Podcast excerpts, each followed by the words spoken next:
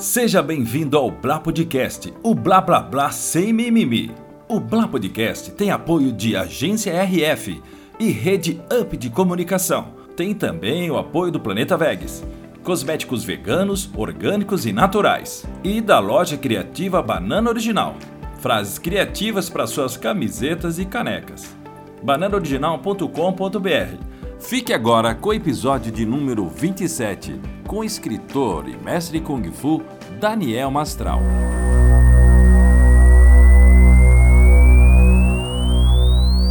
Fala aí, Luciano! É, não estamos no ar? Estamos no ar, então. Ah, é, estamos no ar. Plagiei o Ricardinho. Estamos no ar. A frase que pertence a Ricardo Leão. Exato. Ricardo hoje deu uma mancada, hein, Giba? Pois é, cara. Deu uma Que mancada, coisa, não veio hoje. Essa geração, hein? Tá jogando videogame, é isso? Ah, parece que estava disputando o Campeonato Mundial, por sinal. Campeonato. Mundial é, de FIFA. de videogame. é. É, um ser, sem vergonha, essa, essa geração nova, esses jovens. Ah, jovens, como diria Nelson Rodrigues, envelheçam depressa. É. Ah, Giba. Giba. Sim. em nome de quem? De Planeta Vegas, cosméticos veganos, naturais e orgânicos. Sensacionais Bom, né? produtos pra você que é vegano, defende sua causa. Muito legal, viu? Também com a gente Banana Original. Olha você aí. quer uma caneca personalizada, você quer uma camiseta com dizeres exclusivos pra você? Acessa aí, Banana Original, procura nas redes sociais também, certo? Exato. Com a gente também, quem Ah. mais, Gilberto? Ah, Você que é o garoto É propaganda. verdade. Agência RF Isso. e a Rede Up E- FM. É, ele todo o. Brasil. Ele É, vergonha, ele vai lembrando, ele vai... É, são mais de 40 rádios no Brasil e tem uma rádio Conteúdo na Nova Play. Zelândia. Conteúdo Play, que produz o conteúdo. Inclusive, Luciano, convidado, não vou, todo mundo sabe que é você. É, ele fingir que ninguém é, sabe. De quem é Ele- essa voz? Que você apresentou, apresentou as Olimpíadas aqui pro grupo, Torcida né? Brasil. Torcida Brasil. Projeto Foi um sucesso, legal. né? Foi bem É, legal. Todo mundo consegue fazer um projeto desse. Bem Parabéns bacana. pro Robson Ferg, legal. né? Segunda vez, Pro né? Du. No Rio de Janeiro a gente foi pro Rio. Essa eu fiz em loco aqui, o Mangaba estava em Tóquio. Tava em toque. Bem legal, bem bacana. Falando, falando japonês, né? Falando japonês. Mangaba, grande locutor brasileiro que mora lá no Japão. E também com a gente, Bamberg, Cervejaria Bamberg, sensacional, de Votorantim para o mundo, premiadíssima na Alemanha, Bamberg. É verdade. Cervejas especiais. Mostra pra sua câmera, Giba. O Giba hoje, o Ricardo não veio.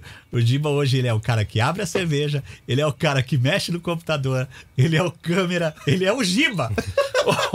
Mas, Daniel, a- a vantagem é a seguinte: como ele é pai e filho, Uhum. e eu pareço de 100%, 15%, 13%, hoje é a minha vingança. Ah, entendeu? tá, entendi. É, e o Ricardo a Assim. gente faz uma panelinha pro Giba, a gente queima o Giba. Ah, não, é o contrário. Na verdade, que de 100% do programa, 90% é o, é o convidado. Uhum. Desses 10, 8 são eles e 2 sou eu. Entendi. Então hoje é a glória. Hoje é a glória, é hoje, verdade. Rumo à fama, né, Giba? Então, meio. Luciano, você que é o cara que sabe tudo, de- desse- até desse avião aqui, Ah, o Electra. O nosso convidado já ouviu falar do Electra, o Claro. avião? Opa! Opa, como não? Ah, Rio São Paulo? Como não? Rio São Paulo. Pô, isso aí é homenagem ao Electra. Mostra pra câmera aí, ó. vamos aí. Em homenagem ao Electra. Ups, Ó, ó, esse, esse tem história, esse avião, hein? tem, Essa né? aeronave fez muito a rota, a ponte aérea Rio-São Paulo. Ó, ó, ó, barulhinho, barulhinho. Aê, Faz até careta, né? O convidado falou que não vai tomar, que ele não. No último podcast que ele foi. É um podcast aí que o pessoal não, não segue muito. Acho que é Flow o nome. O, o, Inflow, o né? cara que ninguém segue. Não sei se é Calói ou é Monark. É. Não vou dar. Mas disse que bebeu muito, ele ficou com. O convidado ficou com medo agora, cara. Falou, não, é melhor deixa esse negócio aí, eu só tomo em casa. Mas- Mas ele tá com medo é da gente, Luciano, porque ele não bebeu, né? Ele tava lá acompanhando e tal. É, ele tá com medo da- que a gente repita Não. a cena que ele foi A obrigado a, gente vai ver pegar leve, é só na cervejinha, Não, sem beleza. uísque. Sossegado, Essa aí viu? parece boa. É, essa é boa, essa é boa, essa é boa. É, É. sensacional. É Bamberg. Ah, Procura aí Bamberg nas redes sociais, você vai se surpreender. Giba, faça as honras da casa, vai, Giba. Daniel Mastral. Quem não conhece Daniel Mastral? Pô, dispensa maiores Dispensa apresentações, né? Eu lembro que o Luciano vai lembrar também que o primeiro livro seu, eu, eu já fiquei procurando, mas já tinha sido esgotado. Não lembro quantos anos faz isso, Lu. Ah. Bom, deve ter sido logo Não, não sei se foi o primeiro, Foi foi, em foi o 99 Filho do Ah, Fogo. tá. Filho do Fogo, Ah, isso. Então foi isso mesmo. Foi isso mesmo. Eu, eu, conheci o nome do Mastral pelo Giba. Daí o Giba falou, pô, tem um livro legal, não sei o quê. E enfim, de lá pra cá, livros e livros, histórias e histórias. Um grande nome aqui com a gente. Daniel Mastral, seja bem-vindo ao Blá Podcast. Muito obrigado. Blá, blá, blá, sem mimimi. Isso é muito É, 10. é, rapaz. Legal, honra minha aqui. O papo vai ser Privilégio. bacana, o papo vai ser bem legal. O, o- o Mastral topou com a gente aqui, a gente só tem a agradecer a sua presença Imagina, eu aqui, que cara. agradeço. Um cara que veio hoje. Hoje vamos fazer um papo. Você já foi em vários podcasts. né? Já, já. Nove Foi no podcasts. Esse aqui é o décimo. O décimo. Esse é o Ó, décimo. Já virou para dois dígitos já. É. Vamos fazer um. Vamos tentar fazer um papo mais leve hoje. Uhum. Vamos falar de. Pena. Vamos falar de que quem vai pro inferno porque usa tatuagem. É. Que aqui, ó. é. Pierce também vai pro inferno. Piercing também Cabelo vai. pintado vai pro inferno. Vai pro inferno. É. Ó, o meu, eu deixo o meu grisalho. Porque é. eu estou com o senhor, meu irmão. Não, porque tem muito isso, né, cara? Tem, tem, a gente tem esse brinca. estereótipo, esse estigma. Deus vê o coração, né? Fosse assim, ah, na aparência física, né? A gente imagina hoje o cara de terno e gravata é um cara do bem e um cara tipo João Batista que se via, via- usava pelo de camelo, cinto de couro, comia gafanhoto com mel. Imagina o cara Imagina. entrando aqui, comer um grilo e tem uma patinha na boca ainda, né? É. Aí você vai dizer, pô, esse cara é louco, né? Mas a Bíblia diz que é cheio do Espírito Santo desde o ventre materno. Então Deus é interno, né? Não externo. mesmo. Ele É, não, não- tinha aquelas roupas, né, farisaicas da época, né, aquelas, taça- aquelas tolas, né, não tinha nada daquilo. Era isso ou era chinês também, né? É. João Batista era chinês com via grilo? Não, não. Os chineses comem. Sim. Grilo, Gafanhoto, barata, tudo. É, se mexer Seria e tem rabo. seria- Exatamente. Seria Zal Batista. Zal Batista. Zal, Zal Batista, né? E no fim, isso aí, né, cara? A gente brinca assim, mas acaba mais afastando do que juntando, né? Afasta. Afasta porque você cria todo um conjunto de regras que a Bíblia não sustenta. Né? Você não vê esteio bíblico para fundamentar isso. né? Então as pessoas acabam correndo atrás de uso e costume. Né? Tem ministérios, linhas eh, religiosas que proíbem a mulher de usar calça comprida, não pode se depilar, não pode usar desodorante, quer dizer, não pode fazer nada. Né? Aí, quer dizer, não é isso que Deus está vendo. É, porque. Quanto mais você aprisiona né, a pessoa, mais ela vai querer fazer. Né?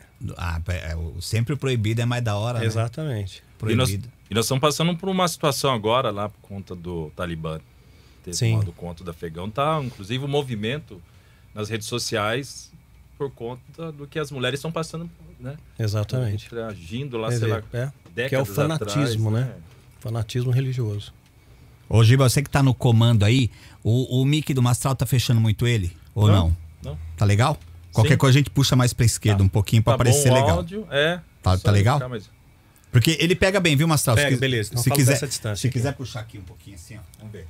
Olha lá. Só pra. Ah, beleza. Beleza, beleza. Tá bom, pega bem. beleza. Qualquer coisa, galera, se perceber mudança no som, dá um toque pra gente aí, mas Isso. acho que, que aí o pessoal assiste legal. E dentro disso, Mastral, de, de- dessa coisa da. De às vezes a religião cobrar tanto da pessoa e às vezes coisas supérfluas. É, você já teve alguma. A gente brincou, brincou com a sua tatuagem assim. Uhum. sim. Já teve algo desse tipo pra cima de você? Tipo, um preconceito, dentro da igreja. um Preconceito. Ou então não religioso. com você, com alguém que você era já próximo. sofri N vezes, N vezes. Quando eu comecei, quando eu me converti, ah, eu passei a frequentar uma igreja e o meu pastor da igreja, ele se candidatou. Ele foi candidato a deputado federal, Certo. né? E ele me chamou na sala dele e falou para eu não falar para ninguém, né? Não contar para ninguém que eu fazia parte daquela igreja, daquela denominação, porque eu era um ex-satanista, então ia pegar mal para a igreja, um ex-satanista tá dentro daquela igreja e ia prejudicar, impactar na eleição dele Nossa, né? cara. Porque ele tinha até uma profecia para ele que ia ser o presidente do Brasil. Ele foi candidato à presidência, inclusive. Não ganhou, não teve nenhum por cento de voto. Mas teve um congresso em Porto Seguro, ungiram ele, caiu no poder, aquela coisa toda, atos Falou em língua. falaram em Discursou em lá língua. na praia, lava Senhoras e senhores, rache la malafá. É, samambaia. né? e assim, não, não deu em nada, entendeu? Então, a gente vê que o povo muitas vezes corre atrás do vento, né? Aquela mentira contada várias vezes ganha status de verdade. Então, tem muitos dogmas no nosso meio que não nasceram, não, não vem do cristianismo, não, não foi que Jesus estabeleceu, né? Jesus não estabeleceu usos e costumes, né? Jesus não estabeleceu, ah, hoje tem toda uma indústria, né? Agora está menos, teve o seu ápice aí na década de 90, batalha espiritual, mapeamento espiritual, ato profético, é, maldição hereditária. Putz, isso né? aí assusta a família inteira, cara. Então, é toca Não, meu pai nasceu amaldiçoado, eu, eu não tenho mais jeito. Pois é, né? tá lascado, né? E você não vê é, estribo bíblico para sustentar isso, né? Pega o exemplo de Josué, ele veio de uma geração de Moisés, que era uma geração que murmurou no deserto e morreu no deserto porque murmuravam, reclamavam demais. E Josué, ele conquista a terra prometida, né? Ele, ele, vai, ele vai herdar uma, uma, uma promessa de Deus. Então ele não colheu maldição, ele colheu bênção, porque depende da, da escolha dele. Bênção e maldição depende de onde está o seu coração. Né? Se pegar Ezequiel 18, de 18 a 22, também fala: o pai não levará a iniquidade do filho, nem o filho levará a iniquidade do pai.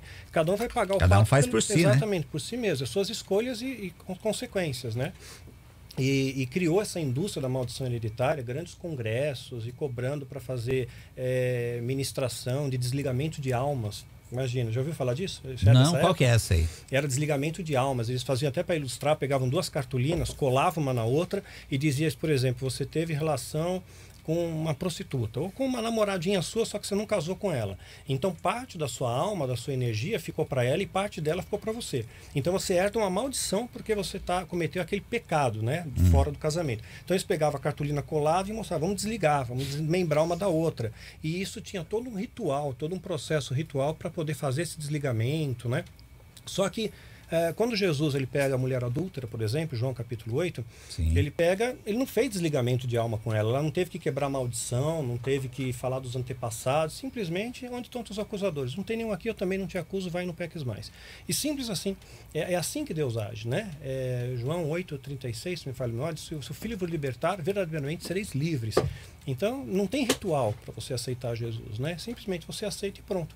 Quando eu aceitei, eu, eu ainda eu, eu era uma página em branco, eu não entendia nada disso. Então, eu fiz a, a libertação, né? Fiz, ah, fiz o desligamento de almas, fiz todos esses Que rituais. você ainda estava iniciando no, Isso, n- no não, não mundo sabia cristão. né? nada. Então falaram que era aquilo e para mim era aquilo, era a verdade, era o que validava para mim. Então acabei fazendo parte disso. Agora, mesmo fazendo parte disso, muitas vezes eu testei o sistema. Né? Porque eu sempre fui muito racional, né? Falei, mas será mesmo que rola esse negócio de Hum. Discernimento? Eu vou, eu vou fazer uma pegadinha aqui e ver se dá certo. pegadinha lá, né? Né? Yeah, yeah. Pegadinha do Mastral! Aí falava alguma coisa que nunca aconteceu e descrevia uma coisa que nunca tinha ocorrido. E realmente os intercessores é verdade, Deus confirma e ah, Deus me mostra na visão e testifica tal e não era nada, né? Teve uma vez só, eu só eh, dei sequência nesse processo de libertação porque teve uma vez que teve um intercessor que de fato teve discernimento espiritual. Ele falou: não, isso que você está falando não aconteceu.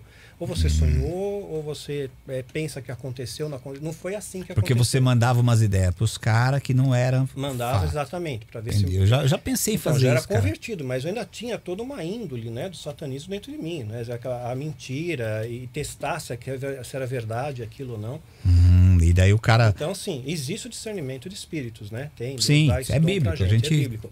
Mas não é essa coisa banalizada, né? Não é qualquer um. Quer dizer, você tem que realmente buscar uma vida de santidade, tem que se preparar para isso. Né? Você não vai, você não É- vai ver é- hoje em dia muitos Paulos. Tem poucas pessoas com a unção de Paulo, com a unção de Elias, de Eliseu, porque a maioria não quer pagar o preço. E, e o engraçado é, é que Paulo nem acreditava em Cristo no, no- antes de. de- Exatamente.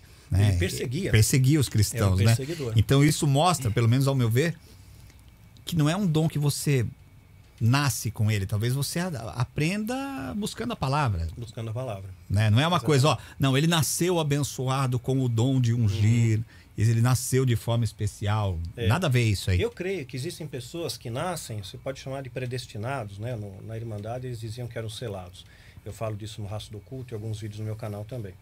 É, são pessoas que nascem que Deus já tem uma promessa para aquela pessoa. Você pega, por exemplo, Noé. Quando o pai de Noé pegou ele nos braços, Lameque pegou, ele falou: Olha, meu filho, esse bebê vai trazer uma, uma redenção para essa terra que está amaldiçoada. Então ele já tinha um destino espiritual. Né? Seja João Batista, já está profetizado por Isaías. Isaías já fala que João Batista ia vir, o voz que clama no deserto. Então, ele, ele- quando ele nasceu, né, ele já era cheio de Espírito Santo desde o ventre materno. Ele já tinha um destino espiritual para percorrer. Então, eu creio que algumas pessoas elas nascem com um destino espiritual.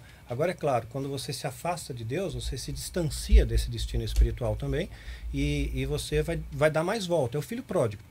Você volta para Jesus, mas você vai, vai chegar pelo pior Você vai lá, caminho. vai apanhar, vai, É, vai, pela sofrer. dor, vai pela dor, vai pelo pior caminho. vai sofrer, mas acaba voltando. E tem muito caso assim, né, meu? Que você vê que Tem. a pessoa, vamos dizer, como dizem, né, no Evangelho, é desviado. A Sim. pessoa vai, conhece tudo da palavra de Conhece Deus, tudo. vai, apanha por aí, volta. sofre, e quando você vê, fala, ai, tá aí de novo, né? Tá aí de novo. E a gente acaba se apegando mais a Deus, cara. Você sabe que assim, eu vou falar do, no, no meu caso, pessoal. Às vezes eu fico um tempo. Ai, não, não faço uma oração. Eu, eu, eu converso muito com Deus. Converso mesmo como Sim. eu tô conversando com você. Sim, assim. eu também. As pessoas me veem no carro, acho que vão falar que eu sou louco às vezes. Uhum. Eu falo isso pro Ricardo, meu filho.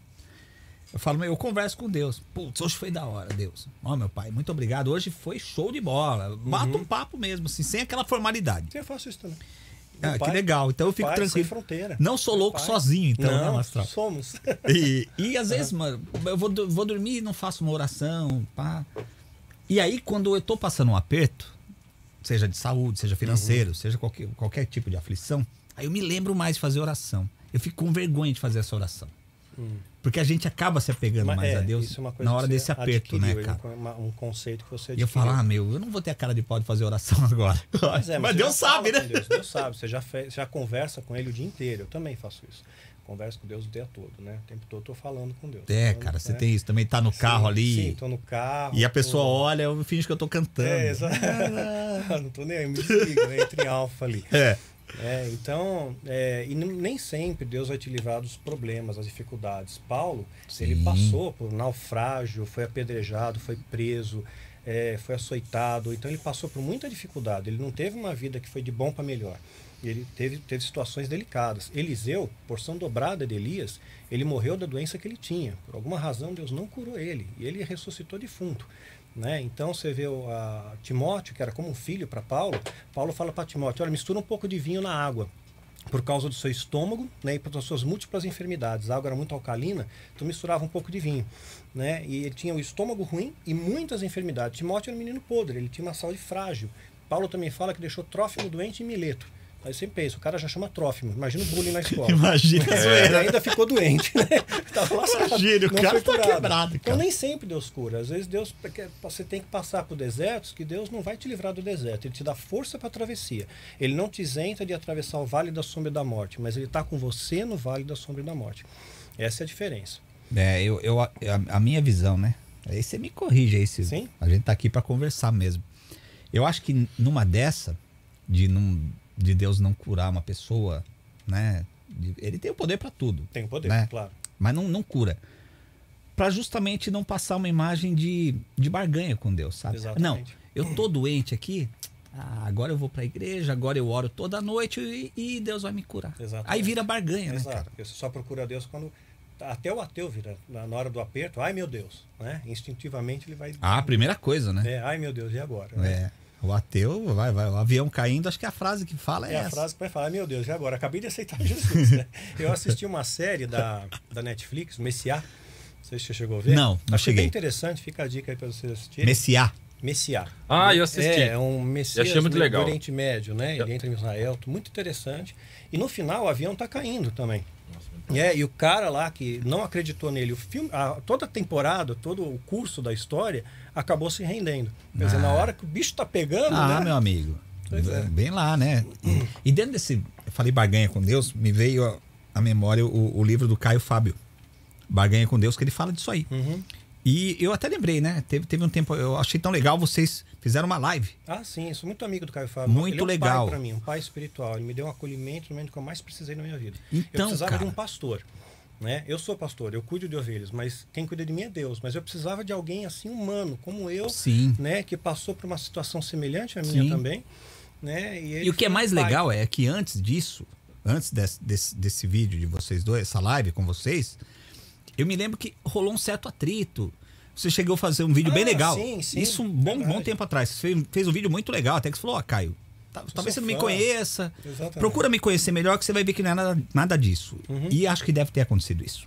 Né? Sim, e ele, ele foi o único que teve a humildade, ele chegou, ele, ele fez uma carta-resposta, eu postei isso no meu Instagram em algum, em algum lugar, é, pedindo perdão publicamente. Ele postou no, no Que site legal, dele isso eu não sabia. perdão publicamente. Olha, ma- eu errei, fiz uma brincadeira de mau gosto, me perdoa, né? E foi muito humilde. Até então ele não te conhecia, não né? me conhecia. Né? Então ele pediu perdão. Foi a única pessoa. Você vê, por exemplo, o Magno Malta falou de mim na tribuna. Né? Pegou a tribuna lá e gastou 10 minutos para detonar o Daniel, né? E, e tudo que ele falou ele não pode provar. Ele disse que a minha mãe estava me processando. Né? Quer dizer, é um estagiário de direito sabe que não tem processo contra mim, quanto menos ainda contra minha mãe, minha mãe me processando. Quer dizer, ele mesmo tomando ciência disso posteriormente, que evidentemente ele tomou, E ele é um cara. ele não recuou e veio, pô, desculpa aí, errei e tal. Não, não existe Não, isso. manteve, né? É, o orgulho precede queda, né? Meu? É, o cara é, é político também, é do meio. Já é- o, o Magno é. Eu não sei qual denominação que ele segue, uma, Também não sei, mas ele tá É- é mais neopentecostal, né? Nessa linha aí, né? já é uma, uma ala mais É. fervorosa do, do Sim, neopentecostal- pentecostalismo, já é mais complicadinho ali de. Sim, É, o- Porque é isso que eu acho engraçado. O pessoal prega, né, meu, a humildade. Que Cristo foi humildade o tempo inteiro. total, total. Né? Na última hora ali, se ele quisesse fugir daquilo, ele fugiria. É o que ele falou. Eu puder, Né? poderia convocar 12 legiões de anjos aqui, seriam 72 mil é? anjos. É. E foi a humildade o tempo inteiro. E a gente vê, às vezes, no meio evangélico, a falta dessa humildade que teve o Caio Fábio, por exemplo. Sim, né? sim. Essa- aí você vê a diferença de quem serve a Deus e quem não serve, quem é um profissional da fé. Silas Malafaia falou mal de mim também. Não sei se eu... Também? Também. Ele- Mas o ele Silas fez- quase não fala mal Não de fala ninguém. mal quase ninguém, né? Quase não cria eu, eu entrei contenda. no rodo, eu entrei na roda também. Na, e, Qual é que é, meu irmão? Ele veio lá dizer, todo espumando, que eu tinha dito uma coisa que eu nunca falei, né? Que eu tinha falado em algum livro, algum vídeo, que o Michel Temer era meu pai. Ele afirmou isso. Eu falei, tá bom, então você me mostra qual foi o vídeo, qual tá? foi o livro, onde é que tá isso.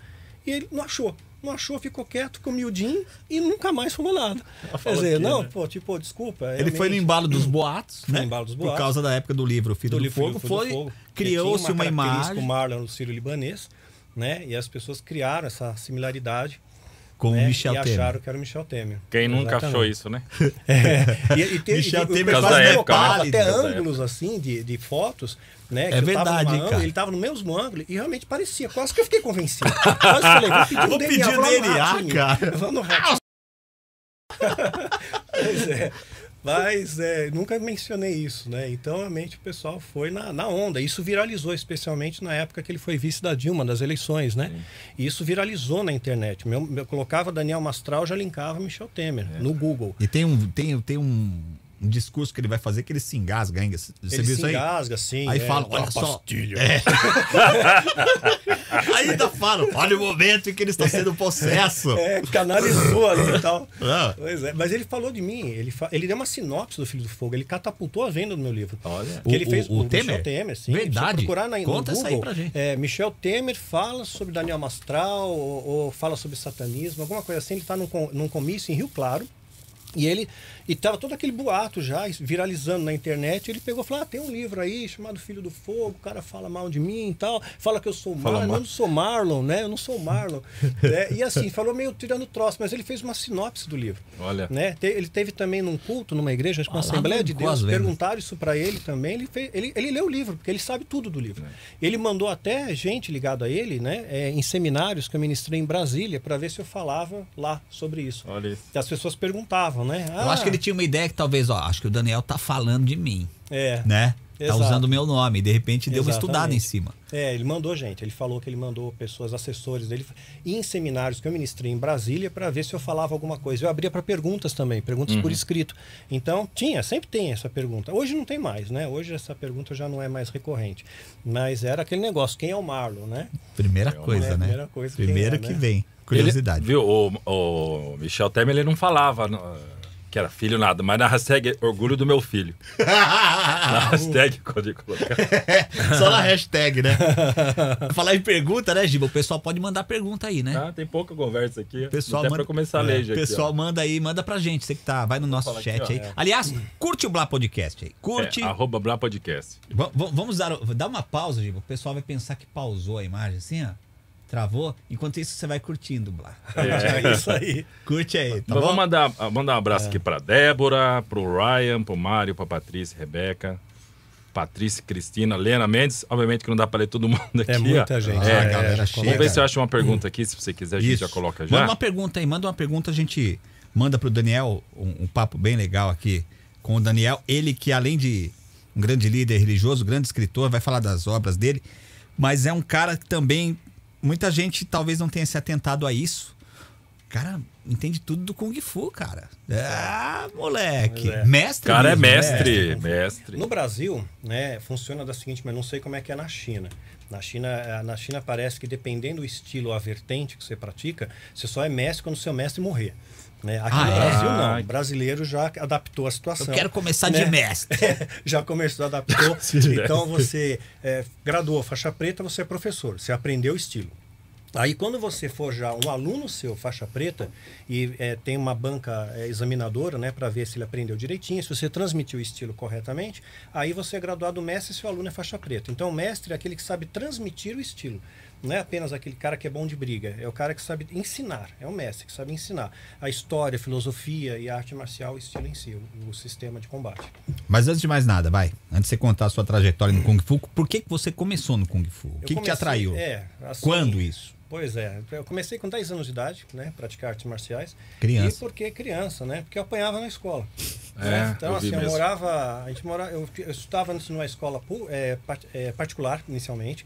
Então meu pai trabalhava no MAP, lembra do MAP? Mapping, meu pai era Mapping. funcionário do MAP. Liquidação do MAP era um é. negócio de louco. Então, eu trabalhava no mapping e estava vendendo bem televisores, estava lançando TV colorida tal, né? Então, estava começando a... Anos ter 70 ali. É, então, estava tendo uma, uma época boa, né? Tinha o telejogo. Telejogo, que a bolinha era muito quadrada. bom, né? Bolinha Bolinha quadrada. quadrada. O joystick era um botãozinho. Só. Exatamente. Nossa. É, eu já postei no Instagram, a molecada não Você sabe tinha o é telejogo ou não? Tinha o telejogo. Você era Legal. playboy, Era mano. botão- disco. Era Ah, botãozinho, pai né? Era vendedor, Cal- né? Então, Saía mais barato. mais barato. tá explicado. É. Então aí ele acabou sendo fiador de um amigo dele, um colega de bar, meu pai bebia. Hum. É, e aí perdemos o pouco que nós tínhamos. Então, Caramba. aí saímos do bairro de Interlagos, onde eu morava. Pô, eu morava lá perto, hein? É, morava lá em Interlagos. Então, Inclusive- Na época era no tal de Jardim Estoril, era perto da antiga Rádio Tupi. Elizabeth acabou de falar sobre isso aqui, perguntando onde ele morou em Interlagos, que acha que morou perto de Ah, você. Elizabeth, É, a Beth, eu conheço Era uma, Beth. eu não sei se está com o mesmo nome hoje, mas era um tal, chamava Jardim Estoril, morava na rua Coimbra. né? Eu lembro do Rua ônibus Coimbra, passando, Rua dois, Estoril. Porto, é, Rua do Porto era aquele pedacinho ali, na Rua Coimbra 134. Pertinho do autódromo, escutava os carros correndo Nossa, à noite, barato, tudo, né? ensaiando, né, fazendo o grito Isso é legal, lá. né? É bem legal. Então, Escutar, eu né? curtia. Só que eu nunca fui assistir porque era caro. Era. Então, a gente Minha- ficava- minha história, só viu, escutava o barulho. Olha lá, esse deve ser o Senna. Viu? O Daniel falava, o pai, o pai dá pra você ser da Master trabalhar na Interlagos lá? Eu trabalho no estado, é. né? Oh, Pra comprar mais barato. Aí perdemos um pouco de tempo, fui morar na Lapa, né? Aqui na Legal. Joaquim Ferreira, uma travessa da Guaicurus. E aí me matricular num colégio que chamava Doutor Edmundo de Carvalho, Colégio Experimental Doutor Edmundo de Carvalho. Isso Hoje na ele Lapa mudou o nome, na Lapa, na Rua Clélia. Hoje ele tem o nome de Raul Cortez. E esse colégio tinha até um slogan que os alunos brincavam, né? Colégio experimental entre a gente sai marginal, né? Porque é que é? É? Entre a gente sai marginal. Era muita- Tinha gangue. O cara Caramba. sai formado, né? Pois é, tinha gangue, briga por quanto é lado. Eu cheguei todo assim, não estava Certinho, acostumado né, a isso, né? De repente roubaram meu lanche. Aí todo dia roubavam Ah. meu lanche. Eu era de lancheira, não tinha Esse- grana pra, quita- pra cantina. E aí roubavam. Aí eu levei dois lanches. Aí, o que que você tem aí? O Vamos cara tem conversar. danoninho, mano. É, exatamente. Era assim? pô, Yakult, joga pra é, nós. Yakult, meu, isso aí é raro, meu. Era Mas o assim. Daniel tem razão, porque eu lembro, Daniel, que eu tinha uma lancheirinha que era durinha, assim, que eu- e um isso tipo mesmo, uma. Isso, né? suco e. Era legal E isso aí. o sanduíche. era Meu era pão com ovo, pão com salsicha. O meu acho que era pouco- Mas me roubavam, assim, Era tipo. O meu acho que era tipo assim, Daniel. É. Não, Pão de e- forma com margarina e É. Doriana e possivelmente algum tipo de bolacha então patê de maisena. sardinha, que era top da época. É. Quase, quase não fedia, né, bicho? Quase não fedia. Na hora que abria assim, a professora falava: Quem tá sabia." com patê de sardinha aí? É bem isso. Aí, de repente, eu comecei a contar briga lá, né? Então, uma vez eu vi dois caras brigando numa aula de educação artística e eu uma briga na minha frente. O máximo de violência que eu estava exposto era Ultraman e Ultra Seven. Você viu, Porra, nossa. você viu o zíper Oh, da fantasia nossa. do monstro, né? Mal feito pra caramba. Muito Mal legal, feito, muito legal. Bush, acho que era. É legal. Aí eu peguei, eu vejo os caras trocando soco, né? Eu fiquei estarrecido olhando. Eles pararam de brigar, olharam pra mim. O que, que você tá encarando aí, meu? Nós vamos te dar um pau na Só de você tá olhando. Não. Só de eu estar Nossa. olhando. Aí me ameaçaram, eu tive que cabular a última aula, fugir. E comecei a tentar fugir das brigas, né? E aí acabei. Falei, pai, preciso aprender a me defender, meu. Aí comecei a fazer o Kung Fu. Foi eu tinha atrás- Visto, em- tinha por me- visto na- em desenho, eh, via desenho de Kung Fu, tal do Savamu. Né? Que era Ô, o Savamu, desenho. Com joelhada. Cara, Eu o o Savamu. desenho do Savamu. Molecada, procura aí Savamu. Savamu, pô, vão ficar Era viciados. o, chu- era, o, era o boxe tailandês. Tailandês, é. Então eu via Eu- boxe, eu- porque não tinha aqui ainda. Eu não lembro não disso. Né? Não o é salto no vácuo com joelhada. É, Não é né? da sua época? Jovem Giba. Jovem. Giba, ô jovem. Tá eu bom. vi essa galera, uma turma do Manda-Chuva, Pantera, Aí sim. toda essa. Manda-Chuva. É, exatamente. Tem um Batatinha. Farofino, É, né? eu imitava. Sim, Farofino. Eu imitava ele também. O Pop Pai, o Pop Filho. Bob Five- Ei, é, Bob, meu é, filho. é. Ele fala assim, ei, Bob, meu filho. É, É. Comé e Catatal. Hoje não tem exa- mais desenho assim, né? Sim, era tão legal, Não tem, né? é legal. Tinha sessão desenho. Desenho nem dura inteira. muito hoje. Dura. Chega, já vira o ano, vem outro, né? É, já era. Exatamente. E atrás, inclusive, a gente perdeu dois grandes vozes da, da dublagem, Ah, né? sim. Perdeu do alguns, mas né? o Orlando e o Mário Monjardim, né? O Orlando fazia o Scooby-Doo e eu sabia É. imitar Scooby-Doo. Então, Olha lá, momento de É, imitação, opa. Giba. primeira imitação era assim. Giba e Scooby-Doo. Ei, salsicha, Scooby-Doo. Daí, é, esse ainda sai parecido, né? Mas o, o salsicha eu, eu tento imitar, mas não fica igual, porque eu sempre gostei muito da voz do Mário Jardim, que ele fazia o Pernalonga também, né? Ah, é verdade. É. Voz. Eu devia ter virado à esquerda, Buquerque. Não era assim, mas você vê como não dá pra imitar ele, né? Mas o salsicha, eu sempre gostei do salsicha. Eu sempre Pois achei é. o, salsicha, o salsicha legal, a vozinha. Ah, era bacana Ó, oh. Scooby-Doo, meu filho. Por favor, vem aqui. Pois é. Vamos biscoito. E ele improvisava muito esse cara na, na dublagem, Uhum. colocava palavras do nada, assim. Mas daí o Kung Fu te resolveu nesse lado na época? demorou um tempo até você ganhar é, prática, né? Até Sim, você conseguir se claro. defender de verdade. Eu fui conseguir isso com 15, 16 anos. Tá. Né? Entrei com 10. Então, até lá, eu acabei me associando. Aquele negócio, não pode com eles, una-se a eles, né? Eu acabei é, me alian me aliançando com uma ganguezinha lá. Tá. Aí fiquei tipo um pivete, batedor de carteira. Era- olha- olha, Não era gente. uma gangue como é hoje. Era um né? mini PCCzinho. É, é, exato. exato. Olha isso aí, mini PCC. é, PCC Mirim, né? Esse mirim. É zoeira, hein, É, gente? assaltava com estilingue. Daí, né? Dali, nasceu Passa o ali, nasceu lá então o PCC, alguém lá do grupo, né? pois é. Que era o início. Dali é o foi. início ali. Que legal. Pois é. Aí depois, com 15, 16 anos, eu já sabia me defender bem. Aí, Aí ninguém mexia com o astral. é, aí eu É comecei a ganhar campeonato, tudo, né? Fui bicampeão paulista, vice-brasileiro. Mas Pô, era uma cara, é época um que negócio- não tinha federação. Hoje tem federação de Kung Fu.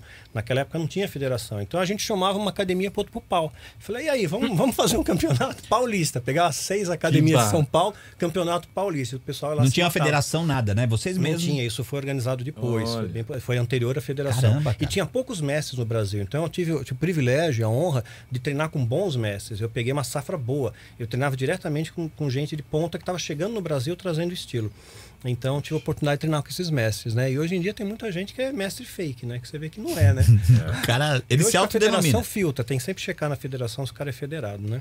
É meio igual pastor, o cara se autodenomina às ah, vezes. se né? autodenomina. Vira da noite pro dia Ah, sem eu saber sou, nada. Eu É, sou o missionário. Bíblia. Eu sou né? não sei o quê, né? Exatamente. E acontece também no podcast, né? Eu sou podcaster, ó. Podcaster. Ah, a gente tá enganando meio mundo aqui. Eu sou podcaster, hein? Ah, eu também quis que não. Papai disse que sim. É, mas você já vem da rádio, né? É, já, verdade. já, a gente tá aí. A gente tá, tá com o microfone, eu já sei falar, né? Uhum. Então, mas o Kung Fu, cara, ele ensina. Ele, ele tem uma, uma questão de uma doutrina por trás Tem, tem toda, uma não filosofia tem? por trás de não violência, mais a linha taoísta, mas é uma linha de não violência. Né? Tanto é que o Kung Fu não tem um golpe de ataque, é sempre um contragolpe, você faz um contra-ataque. Né? Embora você possa iniciar um- uma briga, né? Você saiba as técnicas, tal, mas ah, os golpes são sempre contra-ataque. Né? Então visa te proteger. Né? E o sistema Chun é um sistema bem chuto. Ele foi criado por uma mulher, inclusive. Ah, é? É, porque ah, era um estilo onde são os estilos dessa. clássicos, né? O Shaolin, com os movimentos circulares. E aí houve uma ocasião que invadiram o templo Shaolin, envenenaram a água e cinco monges escaparam com vida, que tentavam invadir direto. Aí cinco e uma delas uma monja, a Nigmui. E ela começou a ensinar Kung Fu para se defender. E ela criou esse estilo Wing Chun. Né? E é muito objetivo. Foi o mesmo que o Bruce Lee começou a aprender. Daí, daí ele aprimorou pro Jet Kune Do.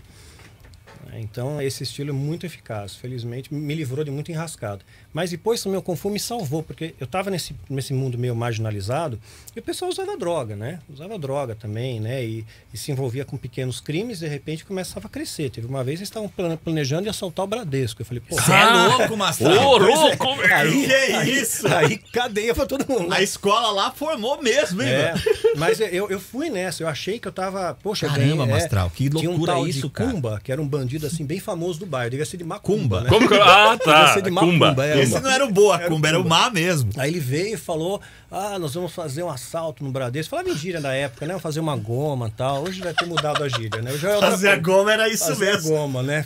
Tô cansado de ficar dando trampo aí, que nada. Vou Mas um vai picho. colar lá.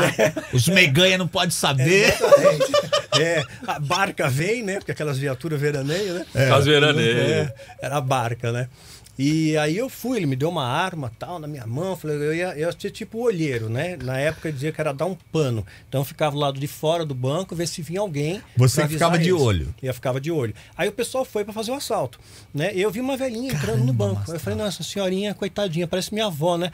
eu falei, não entra, senhora, não entra. Ela, que, que você tá me deixando entrar, menina? Aí começou a me dar umas guarda-chuvadas. Vai lá, sua velha. É, começou a me dar agora. Eu falei, não entra, não entra. Ela, mas por que, menina? Eu falei, vou assaltar o banco. E você tá aqui fazendo o quê? Defendendo a senhora. Aí eu peguei e falei, meu Deus, o que, que eu tô fazendo aqui, né? E saí correndo, joguei a arma num bueiro. Caramba. E naquele dia Mastral. chegou a polícia, porque eles tinham um botão de, de pânico no banco. Chegou, né, né? é, prenderam toda aquela galera lá, né? E muitos deles morreram na cadeia, outros morreram de overdose depois. Então o Kung Fu me salvou disso. Né? Meu professor Fu sempre me dizia: você quer ter um bom desempenho no esporte, você não pode usar droga, É você não pode cheirar cocaína, fumar maconha, né? Fazer isso, você não vai ter um bom desempenho aqui. Então controla aí, tu sai. E ele me ajudou muito, ele foi um pai para mim. Né? Então Caramba, Deus foi cara. colocando vários Não pais. na sabia minha dessa vida. história, não. Ele me ajudou nessa construção. Então eu fiquei. Ele, ele me obrigava, ele falou: ó, você tem que chegar mais cedo na academia para treinar. Então você vai treinar comigo. Ó, agora você não precisa mais pagar, mas você vai ter que dar aula também. Então ele começou a me tirar da rua. Esse professor começou a me, co- me colocar um monte de coisa para fazer na academia. Eu não tinha tempo de marginalizar na rua, né? Pois é, Então eu é. ficava na academia o tempo inteiro. Que então loucura salvou isso, ali, né? Hugo Rossi. É, é vivo ainda? Não sei. Não teve mais Não contato. É, Qual o nome dele? Foi um Hugo deles. Rossi? Hugo Rossi. Esse foi um deles, né? Tive com o Levi Leonel também, Marco Natali, né, da linha Marco Natali. Né? Então teve bons mestres, Liu Kay, né, que são o estilo Tom Long, treinei com o discípulo dele, o Dirceu Amaral. Então, era uma coisa que sempre fez parte de mim. Fui aprendendo outros estilos com o tempo, mas eu me graduei mesmo no, no 21. Caramba, foi, foi realmente um- É, algo importantíssimo Sim. pra, pra sua formação como pessoa, né, cara? foi. Porque Porque aí você fica naquele meio do esporte, né? Tá, tá todo mundo junto. Aí o meio é, é aquela polêmica, né? O homem faz o meio ou o meio faz o homem, exato. né, cara? Eu, eu, eu sou muito dessa de você, onde. Se você nasce num lugar. Com quem você tá andando é o que vai te formar, né, cara? E Exatamente. você, na época, no meio da molecada que tava meio perdida, pra se perder ali era Facinho. Chegou a, Você se lembra de algum, alguma coisa que você fez? Você fala, meu, essa aqui foi mais pesada, essa aqui foi mais na época. Era mais furto, ia em mercado para furtar. Pega bolacha. É, pegar bolacha, chocolate. Não Isso- tinha câmera, não tinha nada, É. né? Isso aí na época era, era você mais. com a jaqueta gorda assim. Isso era mais uma. Eu me lembro disso que era mais um. Você fazia feira. Era mais uma zoeira da molecada, É. isso, sabe? De, de chegar e falar, duvida que eu vou pegar lá e não vai É, dar nada. exatamente. Você sabe que eu não fui num mercado lá quando eu era moleque. Eu acho que eu tinha oito anos. Momento aí, né? confessionário aqui. É verdade. Vamos lá. E tinha um mercado que chamava Vem Cá, eu morava no Vila Em Gabriel, em Sorocaba. E eu lembro, eu não lembro se meus irmãos estavam juntos ou não, mas eu lembro que eu tava com uma turma e era uma coisa de desafio, gente. Eu nunca teve essa vontade de nada. O máximo que eu roubava era tipo uma goiaba, uma laranja na rua, coisa desse tipo, né? Daí, eu tão burro que eu vou pego. Eu ia comprar alguma coisa, eu não sei se eu veio de passar por trás, eu passei no caixa, daí ficou parecendo os quadrados assim na cabeça. O que o senhor tá levando aí? Não, não é nada, não. Levanta a camisa, levantou, tinha um monte de chocolate. Assim. E aí, Giba, tinha dinheiro pra pagar ou não? Imagina, sem Tinha correndo. nada. Não, É. deixei sem correndo. Sim, sim. É o que a gente Nossa, fazia, era é, pernas cara. para que te quero, né? Era, era tipo um Force Gump daquela época. Eu olhei, nem olhava É. pra trás. Gol, Giba, eu cheguei na, gol! Eu passei pela minha casa e cheguei na casa da minha avó, cara, que era bem longe. Ah, a gente conseguiu furtar do mercado uma vez, numa, numa mochila, um, um sangue de boi, aquele garrafão. Um vinhão de 5 litros? pra tomar Era. no Sesc Pompeia. É, grandão. sangue de boi. Tomar no Sesc Pompeia lá. Que tinha rock no Sesc Pompeia? Tinha que rock, tinha a fábrica do som na Isso, época. é. Legal. Então ia lá, curtia o rock, mas tinha uma lareira no meio, na sala de convivência, tinha biblioteca, roubava livro até da biblioteca. Ó, eu, Isso aí é uma causa nobre. Uma um causa livro. nobre, Um cultural, livro. né? Cultural, isso aí. Deveria poder até bater no imposto de renda depois. pois é. Olha, eu roubei dois livros, dá pra Os livros de deduzir? casa, tudo com carinho da eu- biblioteca. olha, eu não vou fazer piada, mas quando ele falou sangue de bois, eu lembrei dele no futuro. Eu fiquei imaginando, aquele garrafão de sangue de boi, sangue. Pois é. sangue, É, sangue, aí- boi. Dali. Pois é. E, e no fim, Mastral, o, o- o- você depois como um homem da palavra de Deus, um, um líder religioso, o Kung Fu, ele chega até nesse ponto, te, Chega, te trazer chega, ensinamentos, sim. assim? Sim, sim. Ele, ele ajudou a emoldurar meu caráter, né? Então, honra, valor de honra, dou minha palavra, minha palavra tem que valer. Né? Então, não vale mais que assinar um documento, né? Então, tem honra, é se ensina ou não, que a Bíblia coloca, né? Então, não é você falar sim agora, depois não fazer, né? Então, isso ajudou a moldar bastante, especialmente na honra, na disciplina. Tudo tem um preço, né? Tudo tem que ter disciplina. Para escrever um livro, eu tinha que ter disciplina. Para escrever, para estudar, para fazer pesquisa, né? Para não errar, né? Porque eu estava falando com você, tem livros meus que são emoldurados com fatos reais, né? A história de Mitre, que é o mais recente, é emoldurado em Waverly Hills, é considerado o local mais assombrado do mundo. Mais de 60 mil pessoas morreram no sanatório de Waverly Hills. Então, eu tenho que contar a história certinha. Passa na década de 50, eu tive que ver costume, jargão, roupa, tudo. Você não pode errar. E é uma delícia Você não isso, pode não é? colocar o cara da década de 50 com, com iPhone, né? É. O Giba é do cinema, o Giba passa muito por isso aí, né? De, Sim, é de- mais legal você de- dessa fazer pesquisa. o trabalho É. de direção de arte, ter que contextualizar, é Sim. sensacional. Então, assim, Você- ajuda, né? Referência estética. né? É. Semana passada veio o Felipe Fogosi aqui, que tá fazendo HQ, não sei. Sim, eu conheço ele. Conheço, Isso, então, fez ele live comigo. A gente... Que legal, então. E ele fala, e inclusive ele estava sendo. Os quadrinhos dele, eu acho que a gente comentou aquele dia lá, que está sendo reconhecido por uma das citações de, de arquitetura que ele acaba usando no quadrinho, né? Pô, que legal. Mas é interessante o, o fato de você, de você realmente, assim, no caso você, né? Eu fico imaginando assim, quando foi que a primeira vez que você teve a ideia para um livro? Você teve uma vida agitada, né? Uhum. Sim, Pô, uma vida assim e tal, e muitas experiências de vida, né? sim. E, na verdade, você, você- A gente não sabe quando a gente vai acabar, mas. Você, a gente, você tem uma bagagem absurda, grande, a gente acaba ficando seu fã para acompanhar, vendo seus ensinamentos, quem vê seus poucos histories que você faz, né? Sim. Que é legal, quem gosta, né? É, sim, acompanho o dia a dia. Imagina, é, é que não dá tempo de você ficar repostando de todo mundo que fica marcando Claro, seu nome, nem claro. todo mundo marca também. Imagine quantas pessoas não estão falando de você que você não sabe. Exatamente. No Brasil inteiro. Sim, Porque alguns marcam, nem todo mundo marca. É. As pessoas às vezes erram, né? Mastral é mestre. Eu, essa é a pergunta que você até eu lembrei agora. aqui. Mastral, no fundo, você criou esse sobrenome por ser tipo de mestre de artes marciais, alguma coisa assim? Nada. Ah, de Daniel Mastral? é. Não, não. Esse- Meu nome é Marcelo, de batismo, Sim, né? Minha é. mãe escolheu. Mas quando eu me converti, eu tava de, eh, comecei a ser acompanhado pela Neuza Itioca, né? Que era uma referência na época de batalha espiritual tudo mais. Então ela começou a me discipular, né? E nessa, nesse discipulado, ela tinha reuniões de oração com a equipe dela. Tinha uma equipe, acho que 12 ou 17 pessoas, 17 pessoas da equipe dela, que viajava pelo Brasil ministrando seminários de batalha espiritual. E esse, esse grupo orava por mim, e numa dessas reuniões de oração, eles disseram: Olha, Deus está te dando hoje um novo nome. Né? Não vai mais ser Marcelo, vai ser Daniel, que significa Deus é meu juiz. Nossa. Né? Então, assim como mudou o nome de Jacó, passa a ser Israel, né? Saulo. Saulo, Paulo, Simão, Pedro, o próprio Barnabé chamava José. Né? Os discípulos deram o nome de Barnabé, então Deus está mudando o seu nome, o nome espiritual seu, Daniel. Aí Mastral veio da minha ascendência italiana, a família Mastrangelo. Né? Aí eu abreviei, na Ah. época era lista telefônica, olhei se não tinha nenhum homônimo, né? Não tinha, falei, então beleza, fica Mastral. É interessante, né? É. E você sentiu que algo mudou quando você adotou esse pseudônimo, por exemplo? Sim, eu senti mudança. Já. Eu senti uma conexão mais forte com Deus. Senti Uma conexão mais forte. Não sei se era pelo fato de eu, eu precisava de uma conexão. Chega um momento da, da vida que você simplesmente não podia errar, né? Porque eu estava alvo. O pessoal da seita era muito louco, né? E, e, assim, eu sempre tinha ouvido falar que quem tentou sair, eles matavam. Então tinha ameaça, tinha perseguição, mataram meus animais, né? E cantaram a bola, vai morrer e Caramba. né? Então eu tinha eu tinha que estar conectado com Deus, eu não podia errar, eu tinha que fazer as coisas mais assertivas possível, né? Então se eu errasse seria involuntário, mas eu procurava acertar e fazer aquilo por amor, não por, por barganha com Deus, né? Então eu faço isso, Deus me protege. Então eh, quando eu aceitei Jesus, aquele impacto foi tão grande na minha vida que me tirou do inferno na terra, me tirou as escamas dos olhos, que o meu viver passou a ser Cristo. né? Não importa o que aconteça, e tanto é, hoje eu persigo esses valores, continuo perseguindo esses valores, mesmo eh, comprando briga dentro da própria igreja. Né? Quando eu falo, eh, a- ensino a respeito do dízimo, por exemplo, eu comprei uma briga enorme.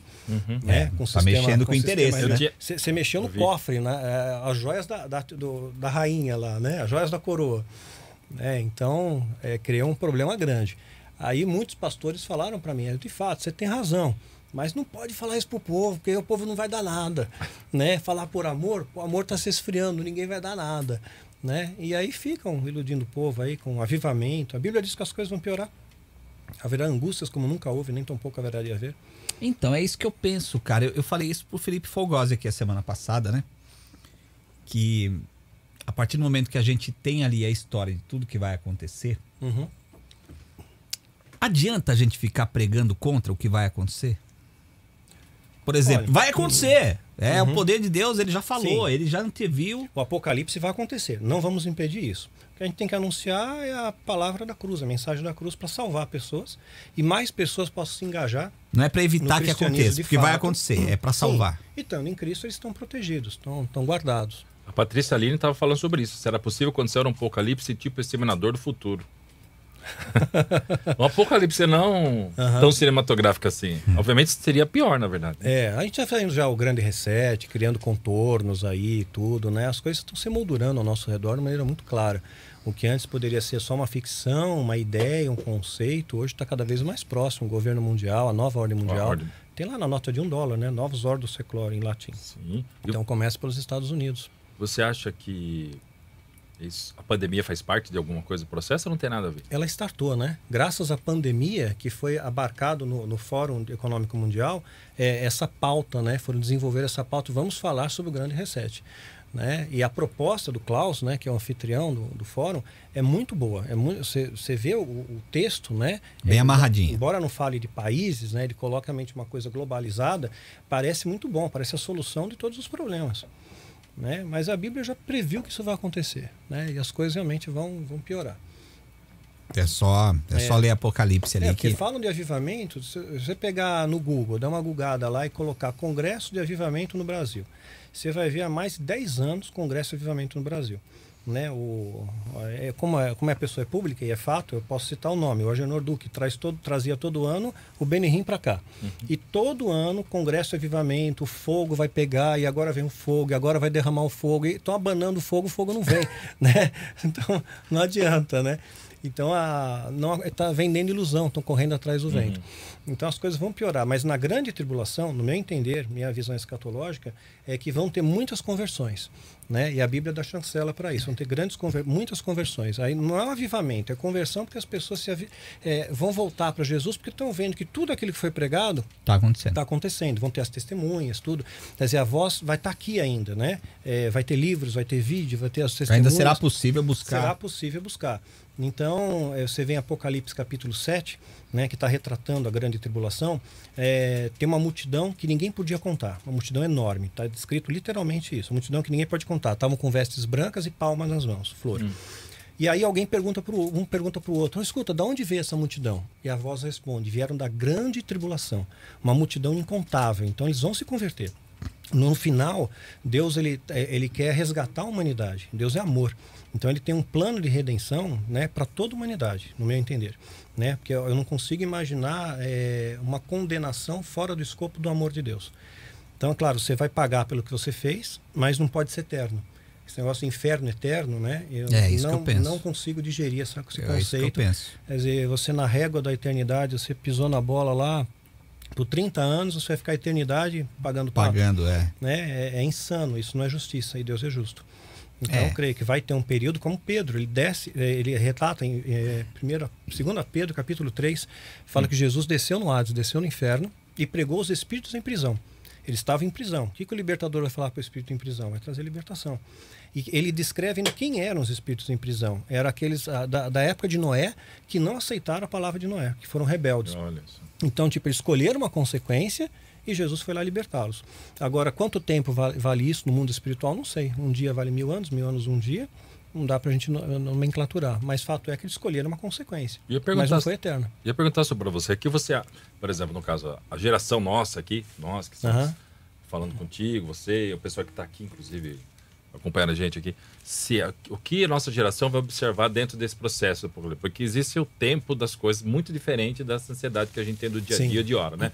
Quando a gente fala disso, é um processo que iniciou, tal. Então, você acha que esse- a gente, o que que a gente, talvez a nossa geração vai acabar acompanhando? Uhum. Você mesmo, vamos imaginar você. O que, que você acha? Até que ponto você vai ver que mudança? E se você acha que Jesus realmente já está? Que eu vi várias pessoas, várias denominações de igreja dizendo que Jesus está sendo preparado, que já está, talvez já tivesse Uhum. vindo a caminho ou não. Que, que você acha sobre isso? É, tem várias posições escatológicas. que eu creio é que a igreja vai ser arrebatada no meio da tribulação, no é mídia meso tribulacionista, né? Porque a, a palavra em Daniel e Jesus reforça isso também, que Deus vai nos livrar da, da aflição, né? Todos aqueles que estiverem com o nome no livro, Daniel 12, 7, se não me falha a memória, vai, vai, vai trazer um livramento. Então, você ter seu nome no livro da vida, você tem um livramento. Quando Jesus ele ele está lá em Lucas capítulo 4, dão para ele, ele eh, narra que ele vai pegar ah, os papiros lá, o livro de Isaías, ele lê, ele, ele não lê o texto inteiro, ele para no texto, e para num momento que não tem ponto, não tem vírgula, não tem nada, ele parou no meio da frase. Né? Eu- o dia da vingança, né, tá lá em Isaías completo, continua a frase. Então Jesus ele veio trazer eh, liberdade aos cativos, né, eh, aquela coisa toda, mas ele não veio trazer o dia da vingança, da, da ira de Deus. Então Jesus ele vem nos buscar antes, que eu, que eu creio nisso. Mas você acha que a gente vai ver? Eu creio que sim. Eu creio que Já sim. está próximo, você acha? É, eu creio que sim, porque eu estou contemplando os sinais. A Bíblia não diz hora, não diz dia, mas diz que aqueles que estão na luz não vão ser surpreendidos. A Bíblia fala isso. Quem está na Sim. luz não vai ser surpreendido. Se eu não vou ser surpreendido, significa que eu tenho minha. Tô- embasamento. Eu estou em embasamento, eu estou com a minha visão apurada, pautada nas Escrituras, né, que eu estou contemplando os sinais se moldurando a minha volta. Quando Jesus ele fala da figueira, fala, olha, tá vendo essa figueira aqui? Quando os ramos estiverem verdes, né, é chegado o verão e eu tô às portas. Quer dizer, não chegou, tô perto de chegar. Aí a, a figueira é uma alusão a Israel, né? Uma alusão a É Israel, verdade. né? Você vê que é uma coisa interessante, quando Jesus amaldiçoa a figueira, ele não está amaldiçoando a figueira porque ela não estava dando fruto, porque é, isso é doutrina satânica. Falam, ah, Jesus foi lá, não era a época de dar figo, ele amaldiçoou a figueira. Mas era uma, uma metáfora que Jesus fazia, é maldição de Israel, né? Porque eles não estavam dando frutos. E lá, pegar lá de Adão, Adão se cobre com uma figueira também. Com tanta planta que tinha lá, né? Ele podia pegar a bananeira, tal, ele pegou a figueira, né? Que faz alusão ao pecado. Então, quando os ramos estiverem tenros, aí Israel é a referência. Israel é fundado em 14 de maio de 1948. Aí você joga uma geração bíblica, que são 70 anos, tem âncora nisso no Salmo 90, 10, né? E Mateus 1, 17, eu acho, que de Davi até Abraão passaram 14 gerações. Você faz a continha, vai dar 70, 70 anos ali. Então, uma geração bíblica, 70 anos. Você pega de 48 a 2018, bateu uma geração. Em 2015 e 2016, a gente teve uma quatria de luas de sangue, que são sinais do céu extremamente raros. Né? Tivemos quatro luas de sangue seguidas, 2015 e 2016. Né? Então, quatro luas de sangue seguidas, lembra? 2015, acho, não foi? É, é, foram dois anos seguidos, ou 14, 15, Ah, ou 15, tá, então 16. 15, 16. É, acho que 15, 16. Sabe por quê? Eu, eu, eu produzi um filme do Paulo Betti, que é Helene Giardini, e durante a produção do filme, que foi em setembro, nós filmamos um dia o- Ah, a Lua legal. e usou, no- inclusive, no Sim, filme. que Então, legal. por isso que eu lembro. É isso mesmo. Então teve quatro, e é muito Isso é raro que ter quatro seguidas. É. Né? Então é mais um sinal dos céus que está se colocando. Quando Israel foi formada nação, teve lua de sangue. Em 14 de maio de 48 teve lua de sangue. Quando Israel venceu a Guerra dos Seis Dias, em 1967, teve lua de sangue também, que Olha. anexou eh, Jerusalém a, a Israel, que é uma cidade importante.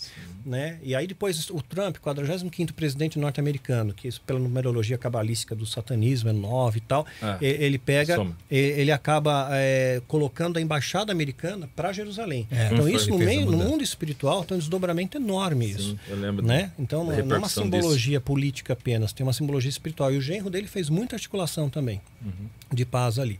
Então tem muita coisa acontecendo hoje no nosso redor, tem os sinais acontecendo aí. Então Jesus tá, estaria às portas em 2018. Né? Seria pa- pautado pela, pela figueira.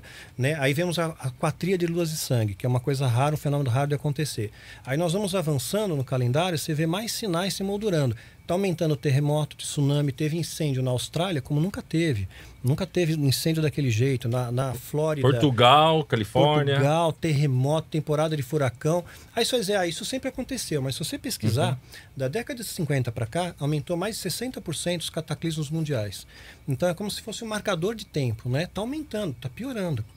Né? Agora o Al Gore vem e trouxe à tona a questão do aquecimento global. Sim, sim. né? Isso une as pessoas, né? Poxa, aquecimento global, vamos estar todo mundo junto. Ele foi laureado com o prêmio da paz, né? Sim. O Nobel da Paz em 2007 Sim, Al Gore, nossa. né? E ele faz parte do clube, né? Ele joga golfe lá com, Ah, é? é, Com a galerinha. Com a galerinha.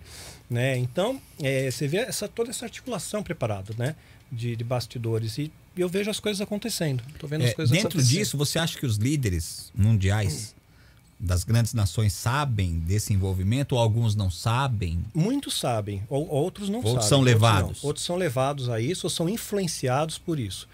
Né? Normalmente eles se escondem na, na, na- numa, numa vice-liderança, né? Porque o líder, um presidente vai ser candidato, toda a mídia está em cima do presidente, Uhum. né? Então vão escrafunchar a vida dele, vão ver todos os podres Ah, dele e joga no ventilador. O vice ninguém sabe quem é. É.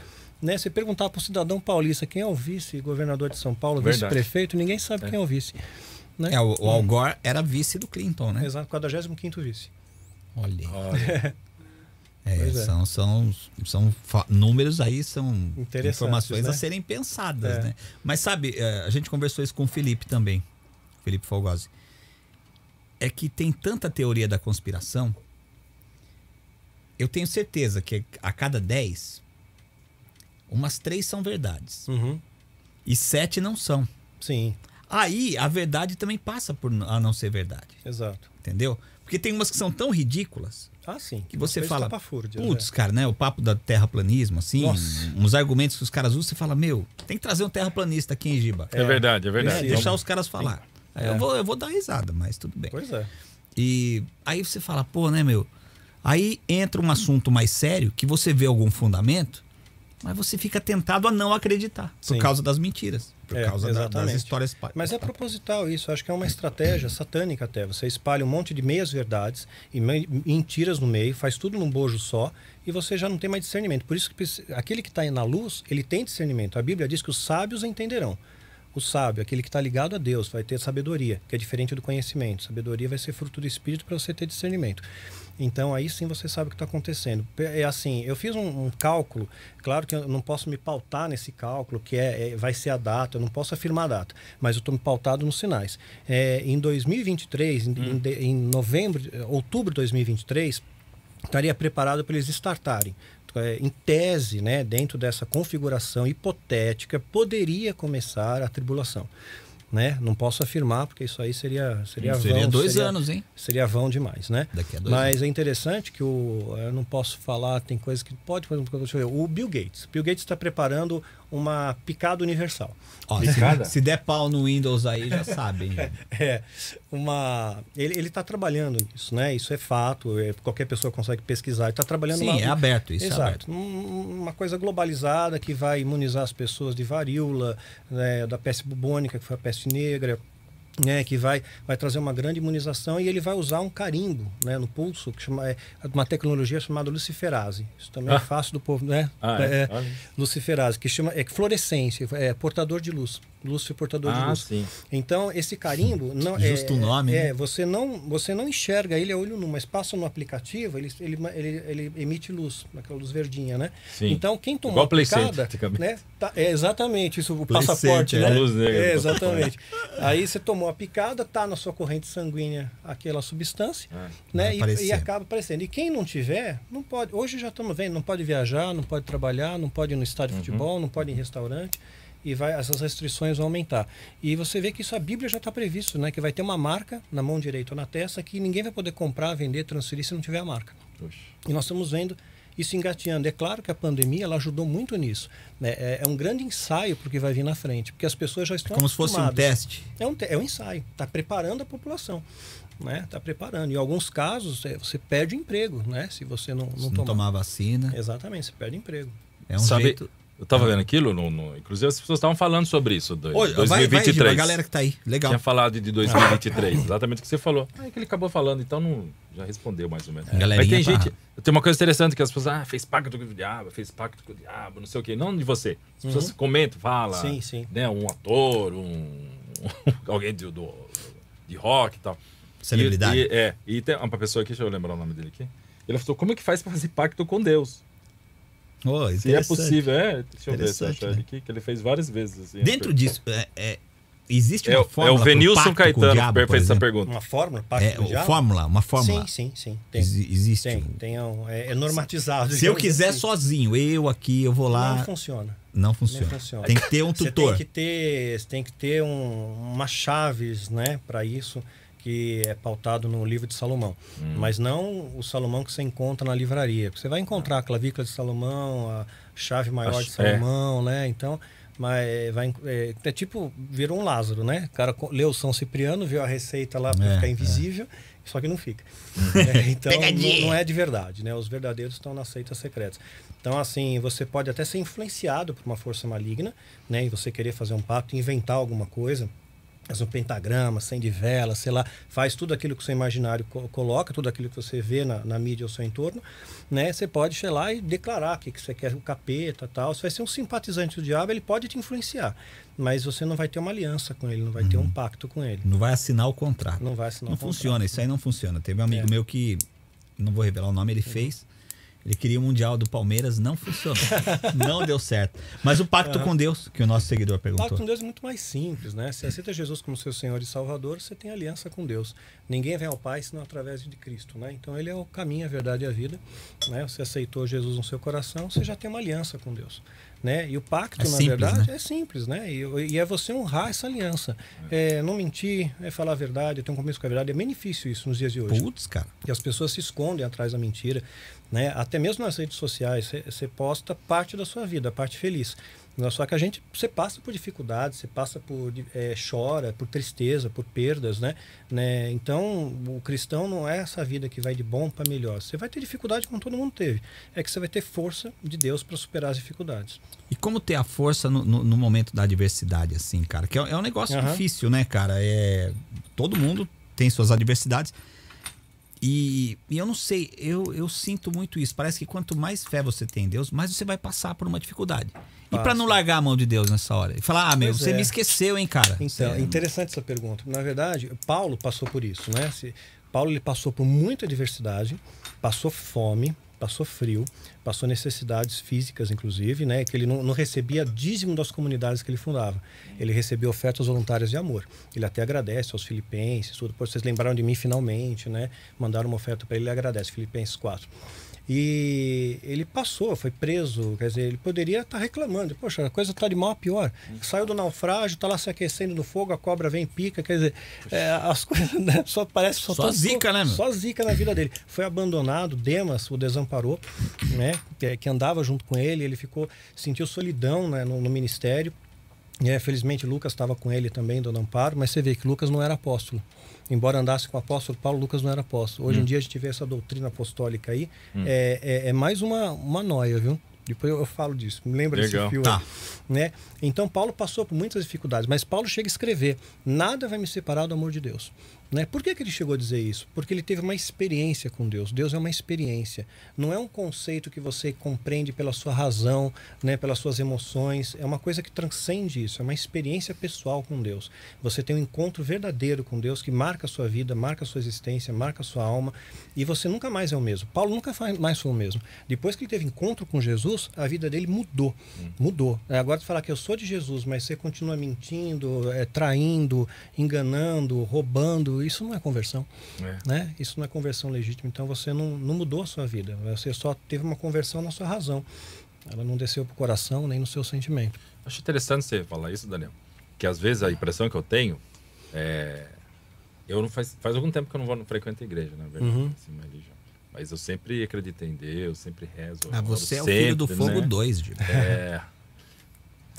filho do Fogo 2. É. O cara é oportunista. Filho, filho que tá no fogo dois, no caso, né? Mas assim, é. Tudo aquilo que, eu- que eu acabava orando, pedindo pra Deus. Eu, mais- hoje em dia eu mais agradeço, peço alguma coisa pra minha esposa e tal. Mas as coisas sempre acontecem. Com, é, com o tempo são diferentes, relação de tempo, né? Sim, sim. é, entre as coisas, no universo, né? Ah, você acha que tem diferença? Eu falei isso, mas só para dizer o seguinte: você acha que tem uma diferença daquilo que nós somos como espírito, até refletir naquilo que nós somos como o corpo humano? Sim, digo aquilo que a gente pode estar pensando, ou que isso pode influenciar dentro do nosso consciente ou no inconsciente, aquilo que talvez o espírito de alguma forma, porque é uma, é uma, é uma, é uma energia, né? É uma É energia. uma energia. Então, quanto isso interfere, quanto isso é, pode ser prejudicial ou isso pode ser uh, usar isso para virtude. Eu aproveito falar isso porque tem uma pessoa que esqueci o nome dela agora. Ela está perguntando quando a gente pode é, é, observar isso em relação à depressão, por exemplo. Deixa eu ver se eu lembro o nome dela aqui. Você está aqui perto, só para citar ela, que ela está perguntando aqui sobre isso. Se eu não achar rapidinho, a gente se segue aí. Tá. Acho que. Ah, é, o ah sim. Explica ó, Orochimaru da ADT. Uhum. Opa, Daniel, beleza? Explica pra gente um conceito de depressão, como saber se tem. Manda um salve, tamo junto. Sim. Não sei se conhece ele. É, não conheço. Né? Depressão, ela tem, tem o seu protocolo para você identificar, né? É, é uma tristeza que perdura mais que um mês, mais que três semanas.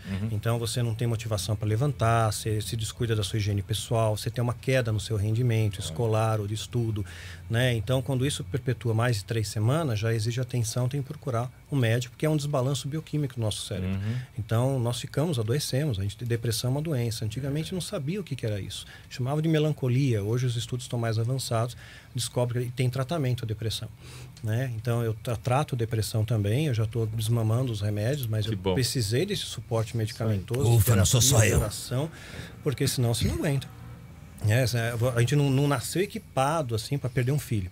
Né? Nossa, nem então, fala um negócio é, precisei realmente de não, não, não apenas da fé, né, da força da fé, né, da, da presença de Deus na minha vida, mas também, né, da, de- do suporte medicamentoso, do apoio terapêutico, toda essa sinergia, né? Sozinho fica mais difícil, né? Fica bem mais difícil. Sei que está com Deus, sei que a gente vai se encontrar de novo, né? Minha esposa já está com ele.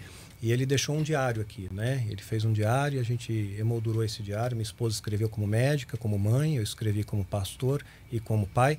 Então, pode baixar grátis no meu, meu site lá, danielastral.com.br. Que legal, galera. Aí. Muito lindo ele, É. né? Sim, Muito lindo. Sim. Lembra você muito também. exato, é, amigão. É, que Mas a gente vai se encontrar lá. Isso aí. Vai, isso aí, É, isso é tudo uma- tem seu tempo. É, agora, essa questão que você falou do, do espírito, eu já volto no apóstolo. Isso, eu marquei aqui. Do Lucas, né? É, porque tem uma coisa muito interessante Aham. para contar.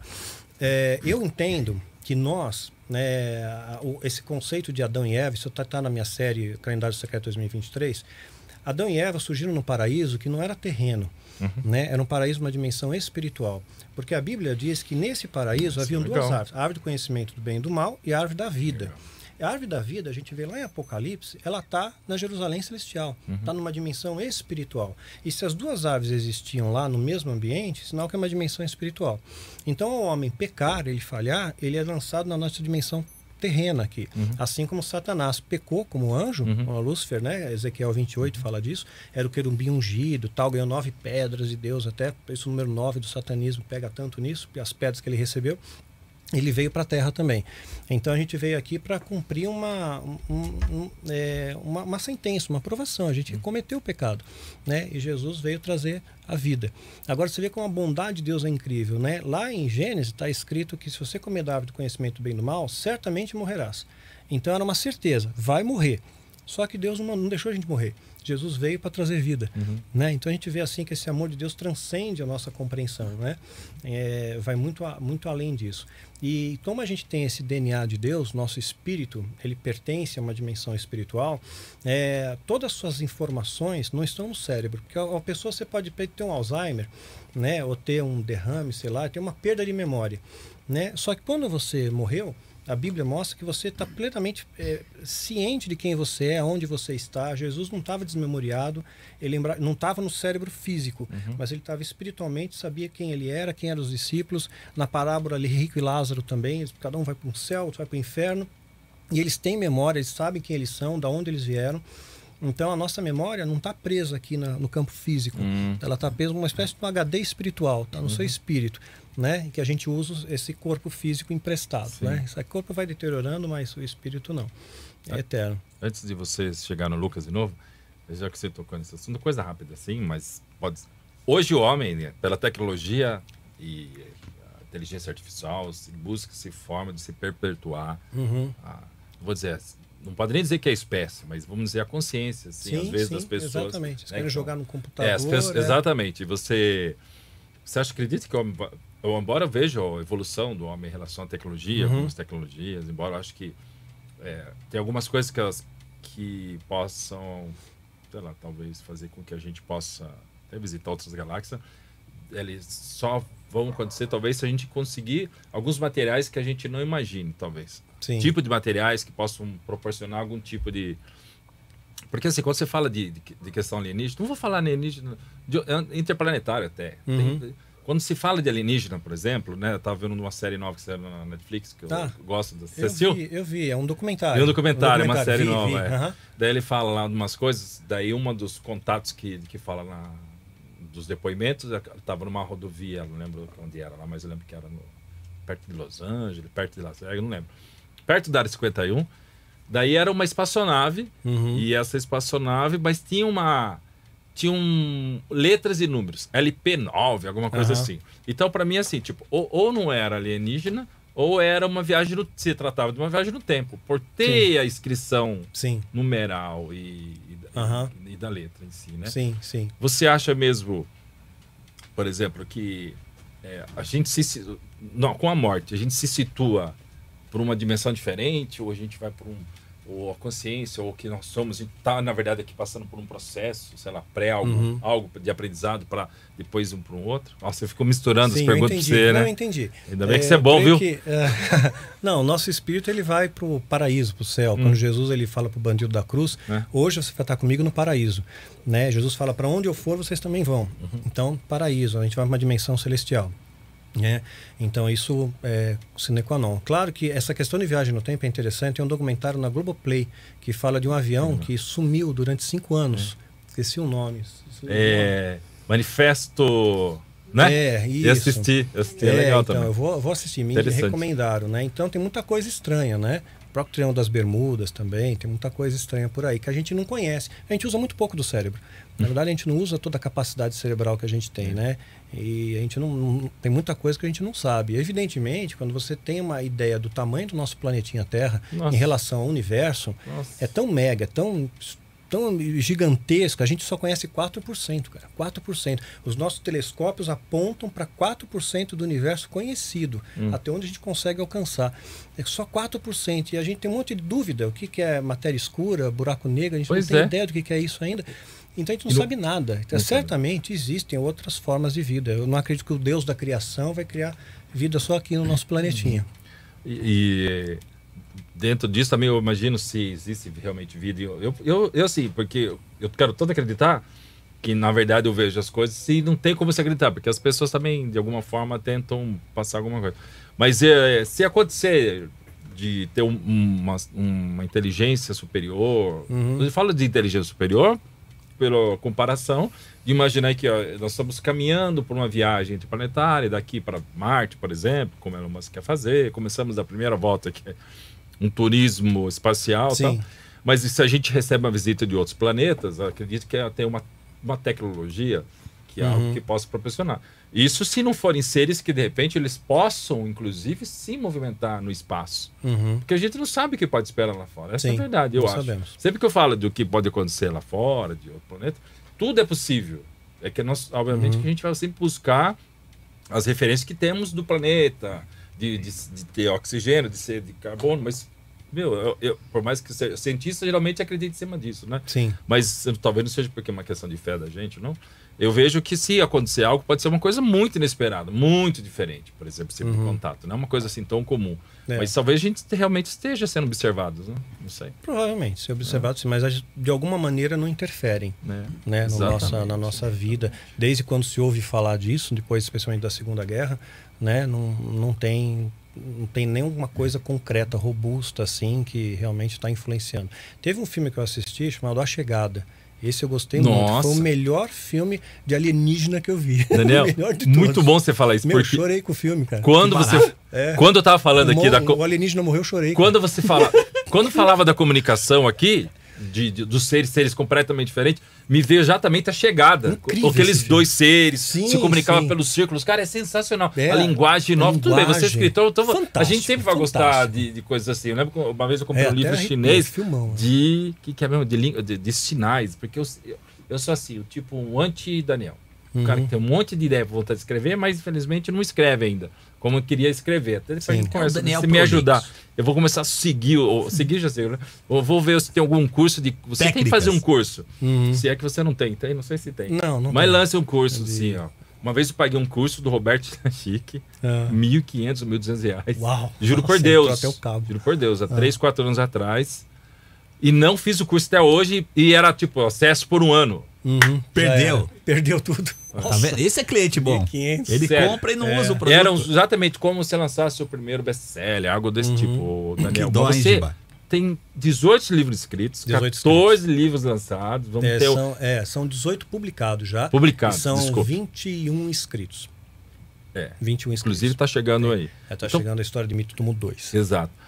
Eu falei que eu ia me vingar hoje, que eu ia aparecer mais. Tá acontecendo, danado. tá acontecendo isso, hein? É duro ter a mesa. Eu preciso dessa mesa pra mim. Mas eu vejo assim, você tem uma facilidade de comunicar, né? Hum. Até errei aqui, tirei de mim, coloquei você. Até para você, até você ouvindo, tô colocando você aqui. ó. É, porque você tem muitos seguidores, tem muita gente que às vezes quer escrever. Acho que você devia pensar também num curso, vou incentivar as pessoas É a verdade. escreverem, Sim. desenvolver esse potencial, deixe de procrastinar. É. O que você pode fazer? Porque o meu problema eu sei que é esse, Uhum. de procrastinar as coisas, e de ficar às vezes entra no, no, no você É, vai... todo toque, mundo tem- viagem, é, ou- todo mundo tem uma história para contar, né? É. Agora, é, a questão é de você colocar, você sair da mente e jogar pro papel, né? Uhum. Tem que colocar as ideias no papel, mesmo que aleatórias no começo, pois todas elas vão fazer sentido. Tem que se Decorrer. cobrar muito, né? Tem que ter, É, um- tem que ter disciplina. É, tem que ter disciplina total. Separar, eu vou trabalhar tantas horas hoje. Eu mergulho, né? Eu já escrevo o final do livro primeiro. Ah, eu que interessante. percorrendo a história até o final. Ah, então, então o negócio de deixar o Luciano perguntar, peraí. O Luciano pergunta sobre o Lucas. Depois Isso, a gente pode isso. até virar em cima do seu. Do, Tá. Começar a falar um pouco do processo, Do processo criativo, que é uma coisa criativo. que eu adoro. Legal. Legal. Deixa eu Legal. só é, com- completar um detalhe Ai, aqui. desculpa aí. É, quanto a vidas em outros planetas, eu creio que pode existir sim, porque a criação de Deus é muito grande, a gente não conhece nada. Mas no caso aqui nosso específico, a nossa história foi necessário que Jesus viesse. Não posso afirmar que isso aconteceu em outros locais. Uhum. Né? Talvez não precisasse, não teve o pecado.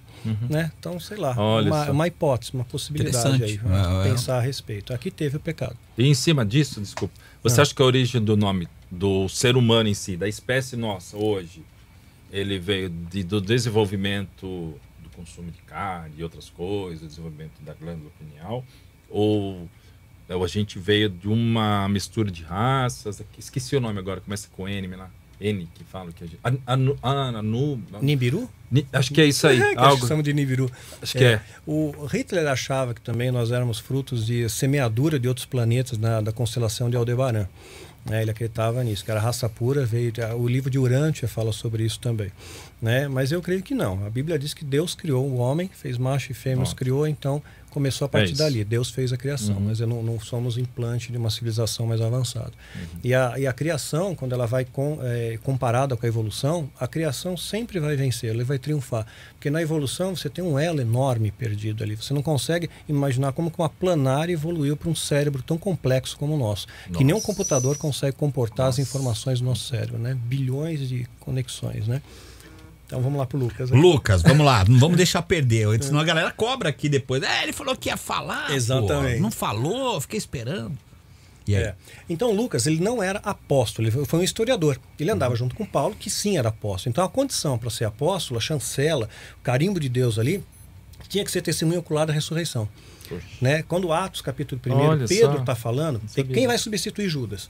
Né? Porque eles estavam preocupados. Aí Eles tiram sortes, o tal do Urim e Tumim lá, tiram sortes e dá no tal de Matias. Nunca mais se ouve falar do Matias. Não era Matias que Deus escolheu. Eles queriam escolher alguém para substituir Judas, para ser o 12 segundo apóstolo. E aí Paulo é o escolhido por Deus. Né? Então Pedro ele coloca como. Ele era o líder da igreja naquele momento. Jesus deu para ele a liderança da igreja. Pedro era o grande líder da igreja. Por isso que o, no católico coloca Pedro como primeiro papa, né? Sim. Primeiro líder da igreja. Então ele pegou, ele estabeleceu: olha, é necessário que, né, a, dentre nós aqui, para ser apóstolo, para entrar aqui para o apostolado, tenha que ser testemunha da ressurreição de Jesus. Então, entre a, a ressurreição de Cristo e a ascensão, passou 40 dias, mais de 500 pessoas viram Jesus. Qualquer uma dessas pessoas teria chancela de ser apóstolo. Por exemplo, Barnabé. Barnabé devia estar entre eles, né? Porque ele é apóstolo também. Sim. Ou então devia estar entre os 70 que Jesus enviou. Então, mas ele estava ali, foi vi- visualizou. Já Lucas não foi testemunho ocular da ressurreição. Paulo foi porque Jesus apareceu para ele. Por isso que ele é o último apóstolo a ser escolhido, né? Jesus já tinha morrido, mas ele aparece ali em espírito para Paulo de maneira muito forte. E Paulo se converte. Agora Lucas, Lucas não viu Jesus. Então ele não pode se nomear apóstolo. Marcos, evangelista Marcos, não é apóstolo. Tem o evangelho de Marcos, escrito por Marcos, que não conheceu Jesus. Então ele coloca Marcos, ele não coloca eu, apóstolo Marcos, né? E hoje em dia essa questão do do apostolado remete ao que é uma autoridade maior. ofereceram para mim. Na hora que começou esse, essa questão apostólica no Brasil, me chamaram. Você não quer ser um dos 12 apóstolos do Brasil? Nós vamos Olha. fazer um movimento aqui de restauração do Brasil e Deus vai estar separando 12 apóstolos, né? pra Isso por ser- conta deles. é, inventaram lá, foi uma revelação, aquela coisa crente Kodak, né? E eu peguei. é, eu, Só revelando. É, só eu sou da revelando. Fujifilm, eu sou da Pois igreja é. japonesa. É, pois é.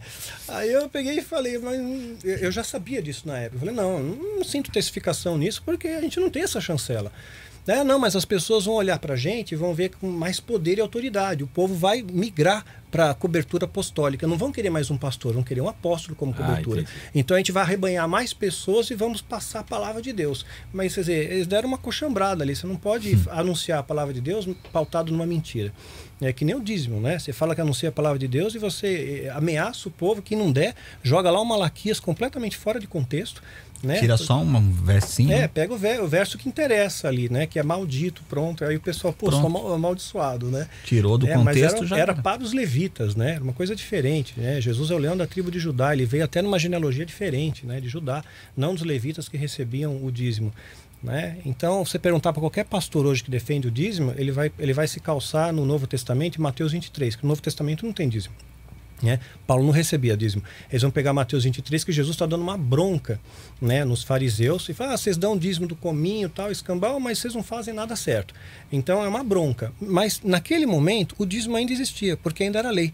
A, a graça só começa com a crucificação de Jesus, né, que rasga o véu, né, ele é crucificado, ressuscita. Aí sim, né, a crucificação, quando Jesus morre, começa o Novo Testamento, é o sangue da nova aliança. Né? Então aí começa o Novo Testamento de verdade. Anterior a isso é lei. Tanto é que quando Jesus ele defende a mulher adúltera, eles estavam parados pela lei, apedrejar mesmo. Sim, sim. né? é a lei dos homens o ali. amor de Deus sobrepujou a lei e eh, resgatou aquela mulher. Quer dizer, o amor é maior do que a lei. Né? Você tem a legitimidade pela lei? Tem, mas o amor é maior. Né? Então é tremendo isso. Né? Sabe, sabe uma coisa que às vezes, viu, Luciano? É que eu, eu eu lembro que eu pensava muito sobre isso assim. Por conhecer o ser humano, por conhecer Aham. o homem. E a gente, nós temos a Bíblia de hoje. E, obviamente, que isso, de um bom tempo, toda a história, obviamente, sempre foi pela oralidade, né? Sim. E às vezes quem recebe pode ou não modificar algo que possa ser Uhum. beneficiar ou não, distorcer algum fato. Você acredita que o que nós temos da Bíblia hoje, do Novo Testamento, ele é, ele é muito fidedigno daquilo que foi escrito inicialmente, de fato, Uhum. por eles. Tem Sim. muitas mudanças. Só teve, por exemplo, tipo adaptação de algo, assim, de linguagem, porque Aham. por novos tempos, talvez. Sim, é ótima pergunta. Linguagem. Eu tenho um vídeo no meu canal sobre isso chamado A Bíblia Foi Adulterada. Né, os 66 livros da Bíblia protestante diferem da Bíblia católica. A católica tem livros a Sim. mais. Quem estabeleceu o cânon foi Constantino, né, né, no Concílio de Nicéia em 325 na Turquia. Né, e ele escolheu. Alguns livros ficaram fora. Eu acho que alguns livros poderiam ter entrado. Os É tipo, apócrifos, é, esses? os apócrifos, por exemplo, pseudepígrafos, né? O de Enoque, por exemplo, a versão etíope, é muito interessante. Ela retrata, por exemplo, no capítulo 5, é, como foi a peleja no céu. A gente fala, pô, teve peleja, no Peleja. céu. Como é que foi essa peleja, né? A gente não tem ideia. Ele descreve a peleja, ele conta os detalhes disso, né? Então, se tem peleja e se houve uma força de resistência e os demônios foram expulsos do céu, significa que eles sofrem dano, porque se eles são imortais, eles ficariam É lutando verdade. pela eternidade, né? Então eles sofrem Logo, né? dano. É, sofrem dano, que nem um anjo que aparece para Daniel, ficou 21 dias retido com o príncipe da Pérsia, então até que ele pediu ajuda para o Miguel. Né? Então, é, o Enoque é bem interessante. Mas o que a gente tem de Bíblia hoje passa a mensagem. Né? Você tem o Pentateuco que mostra muito bem é, o preparo para a vinda de Cristo, né? os sacrifícios rituais, o cordeiro, o sangue, tal, a redenção, tudo mais. E você vê o Novo Testamento se cumprindo aquilo. Né? E, e a mensagem do amor permeando as escrituras, né? as profecias sendo concatenadas. Então está de bom tamanho. Ela passa a mensagem, tem começo, meio e fim. E o Apocalipse coroa isso né? como fim. É, a Lutero não queria que o Apocalipse entrasse, né? É. Mas entrou. Será, né? Entrou e é um, é, é um livro que a gente precisa ter conhecimento, mas não ter medo. E já começa, é o único livro da Bíblia que já começa com uma bênção. Né? Bem-aventurado aquele que lê, que ouve, que guarda esses mandamentos. Então tem uma bênção, não é que você ah, lê, fica apavorado, e agora, estou lascado, né? Bem-aventurado já, né? Sim, bem-aventurado, Deus vai te guardar, vai te proteger. E dentro do Apocalipse, ah, só rapidinho, o Ricardinho tá dirigindo a gente lá, falou, fala pro Giba lançar os GC. Ah, o Os GC. GC, você sabe aí já que é? você está aí, Ó, sim, galera, já- você que sintonizou agora aqui, chegou Vai ver gente agora, é, o- aí ó. Aê, Gibão. É que o Ricardo, que é o mestre aqui, master Nosso diretor. da- de cortes, não veio hoje. Tomou Mais a uma, vacina, mais tá lá. perder, ó. Tá convalescente, coitado. Tá é, dentro disso, muito. tem até uma, uma linha religiosa que entende o Apocalipse como um livro escrito na época para época. Ah, sim, que colocava como se fosse Nero. Como se né? fosse Nero. Sim, sim. Sim, né? Que, Aham. que, e se você olhar, também bate. Bate. né? Como Bate. se, se se o texto fosse ele não pudesse falar diretamente de Nero, então ele usou metáforas ali Uhum. para a época. E como é que a gente faz uma hora dessa? Qual linha que a gente segue?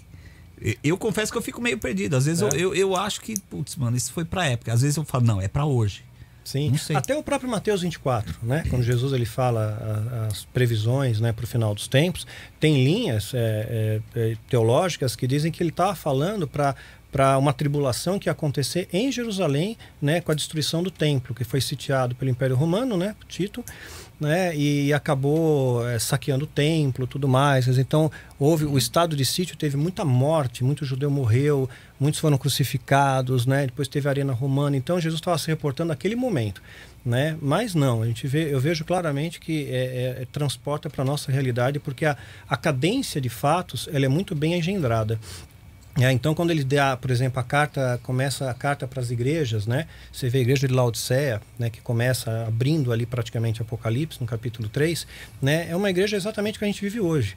É uma igreja que se diz rica, que fala que é próspera, que só fala em prosperidade, como se cristão fosse sinônimo de prosperidade, né? E é uma igreja fraca, né? É- ela é podre, ela é vil, né? Então você vê a cadência de fatos ali. Depois você fala, fala da tribulação, fala dos quatro cavaleiros do Apocalipse.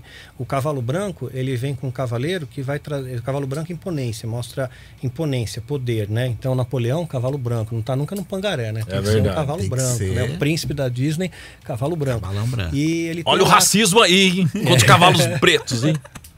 e ele tem um arco nas mãos, mas ele não tem flechas. Então ele tem um grande poder bélico, só que ele não vai usar no imediato.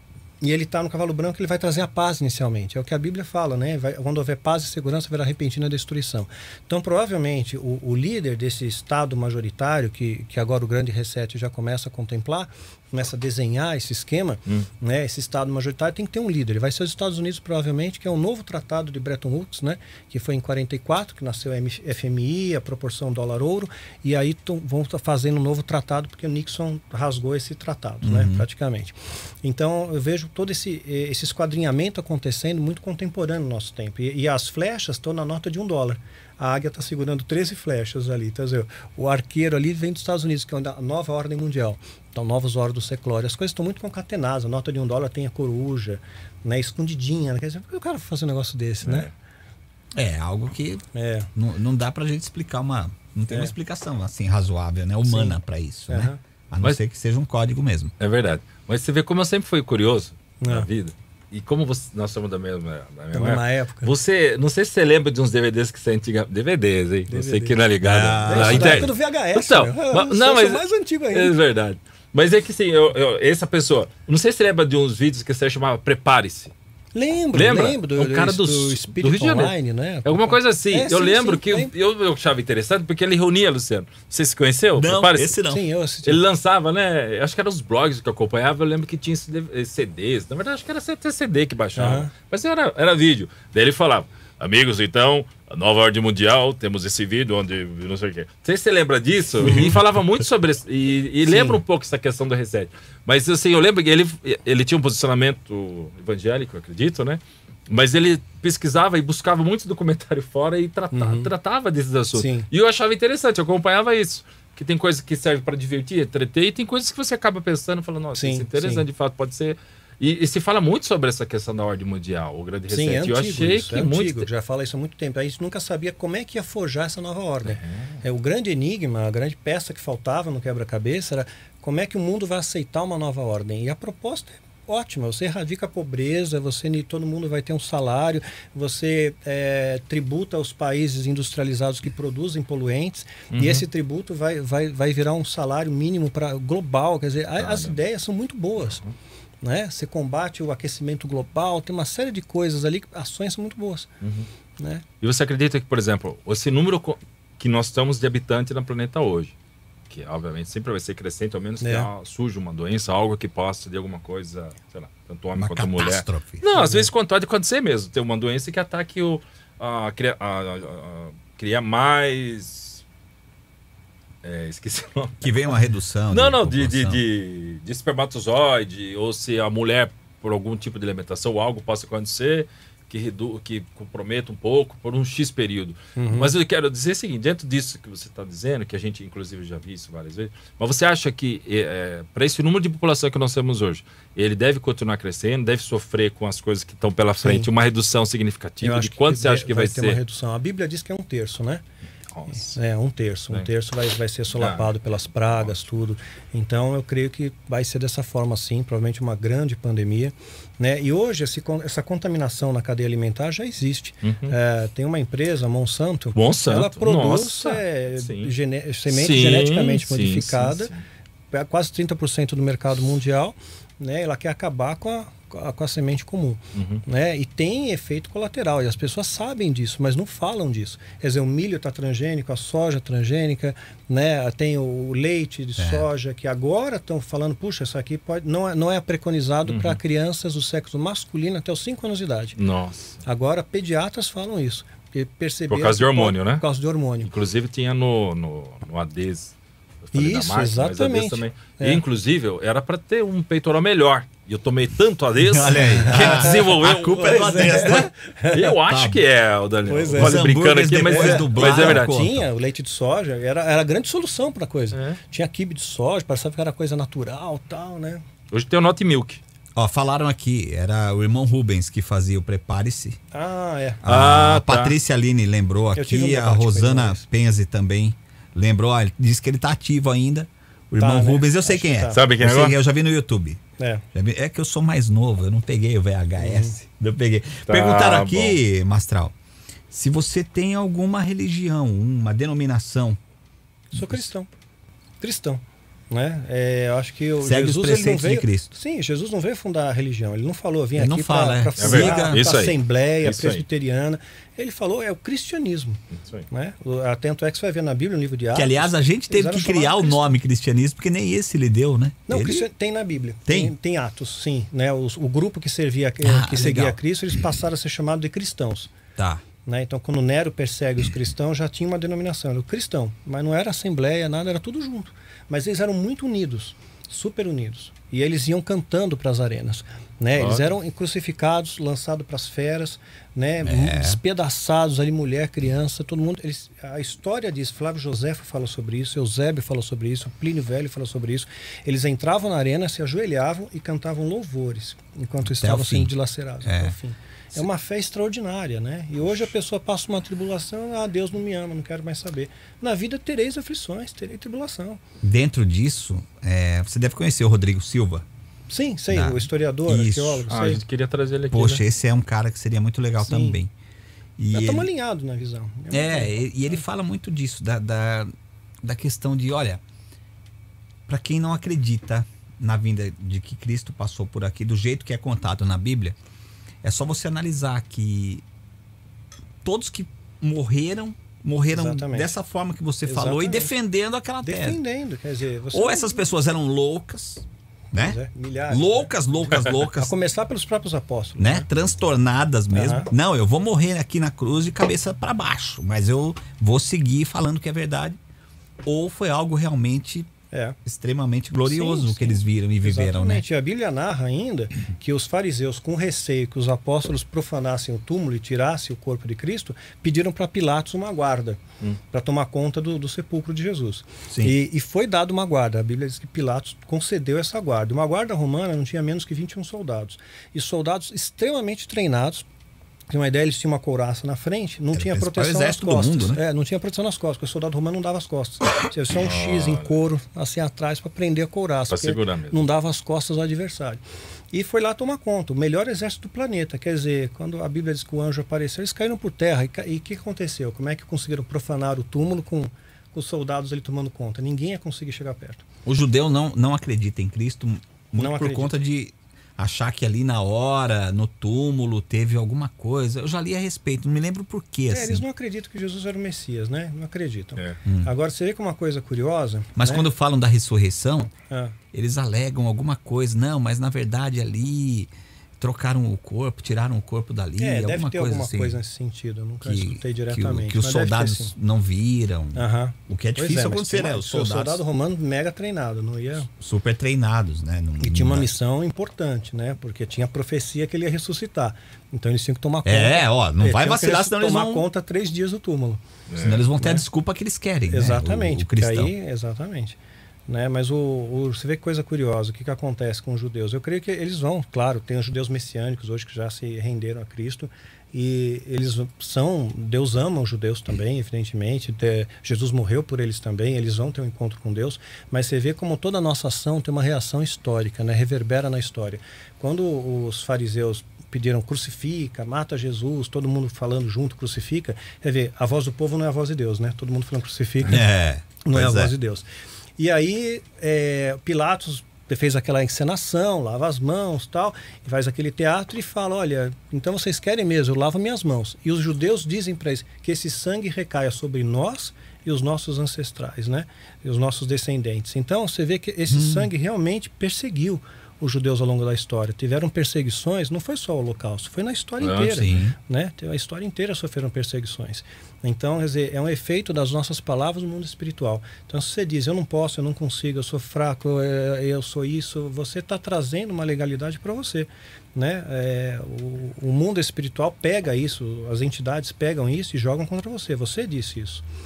Né? É sua palavra, saiu. Por isso que a Bíblia fala é, orai. Orar é oratória. Deus disse, haja luz. Ele não falou, pensou, haja luz. Então, orar com Deus é falar em alto, como você falou que fala no carro. Sim. Não é só em pensamento, né? Mas orar mesmo. Jesus ele orava. Ele orava no monte, orou no deserto, falava, né? Então a oração é palavra, né? E quando as pessoas falam, "Ah, ora em pensamento, né? Não, Deus quer que você fale, Conversa. né? É, Conversa, exato. Conversa que com Deus, exato. Se, relaciona, com se relaciona com seu Deus. pai e seu amigo, né? Exatamente. Ao mesmo tempo. é. E esse relacionamento gera fé, que é confiança. Você não confia em quem não conhece. Tem que conhecer, É verdade. né? E se você. Eu vejo assim, por exemplo, né? Vamos falar de contexto histórico. É, do comportamento da humanidade. Eu vejo que existem algo que são. Algumas coisas são cíclicas, né? De repressão, luta pela liberdade, a liberdade se confunde com libertinagem. Uhum. Pelo, pelo ser humano. Coisas que nós somos. Talvez a gente nem sabe tudo que somos, porque às vezes a gente está numa fase, talvez Sim. o que o ser humano pode ser, pode ser mais do que uma geração, e por isso que às vezes a gente não passa, depende do contexto que estamos vivendo, que a sociedade, a comunidade está inserida, e como ela se relaciona entre si e com as coisas, e pode ser que uma questão econômica interfira no comportamento na sociedade, por isso que nós temos um tipo de comportamento aqui, nos Estados Unidos Sim. outro, na Europa outro, na Macedônia outro, então, Exato. são questões assim, né? E você acha que do que, que é cíclico, que é aquilo que a gente não consegue fugir? Ou será que a gente não consegue aprender? Porque por isso que existem algumas questões. Porque eu vejo algumas coisas que são cíclicas. Uhum. Sim, a impressão eu acho que a gente não consegue a aprender. gente não consegue Sim, aprender. eu já refleti sobre isso. A gente não Exatamente. consegue aprender, então reprovou, faz de novo, Hum. passa outra vez, né? Até realmente aprender. E talvez a gente esteja passando por algo que a gente passou lá atrás. Eu acredito. Exato. o que é, está faz passando parte- exatamente faz agora. a parte da nossa maturidade espiritual. Incrível, você né? tem que passar por situações para você amadurecer.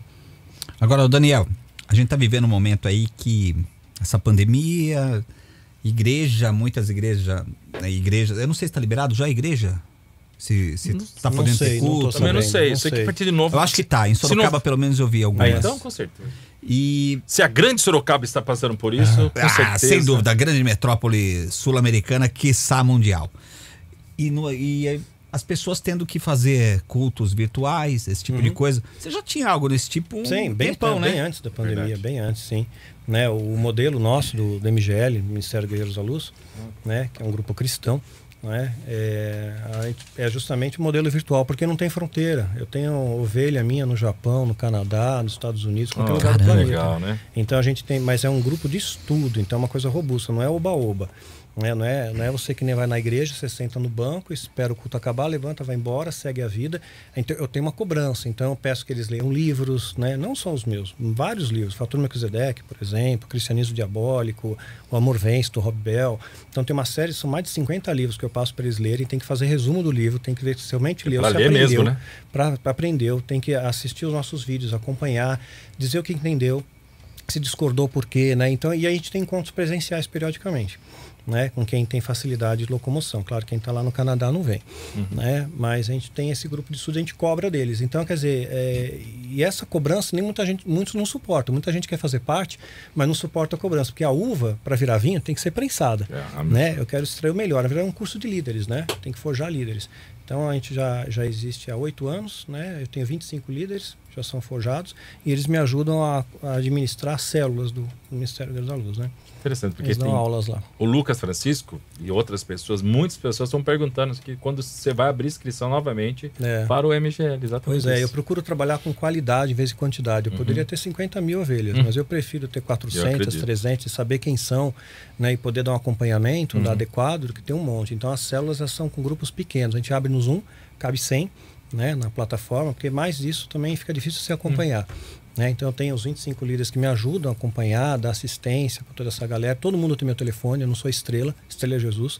Né? Todos têm meu telefone, têm acesso para mim, não sou inatingível, nada disso. Legal. Eu tenho um período probatório, tem seis meses para ver se a pessoa vai encarar a mesma coisa, né? Vai estudar, né? Aí depois disso, né? Já tem meu telefone, já fica, mas continua tendo os compromissos, né? E dentro disso, né, cara, ser um líder levando a palavra de Deus, a gente vê que criam muitos estereótipos aí de que, ah, a gente brincou com o lance da tatuagem. Sim. Ah, mas não pode beber cerveja, ah, não pode, não sei, nada pode. Né, Zé? Como é que é pra você lidar com isso, você sendo uma referência? Eu, eu imagino que deva ter. Eu tenho Uhum. Tem, amigo tem. pastor e, e já falou disso, né? Sim, De- claro, Dessa cobrança de que, meu, uma vez me pegaram jogando é, sinuca. Uhum. Viram ele jogando sinuca. Olha, o pastor tava não sei aonde, sabe esse tipo de coisa? sim, é difícil, né, cara? Você É. liderar uma galera Não, assim, eu, né? eu explico. Quem, me, quem são meus seguidores já conhece a pegada, já sabe como é que é. Na verdade, o que importa é o seu coração, sua vida com Deus, é fazer o bem e amar ao próximo como a ti mesmo, amar a Deus acima de todas as coisas. Colocar em prática esses mandamentos.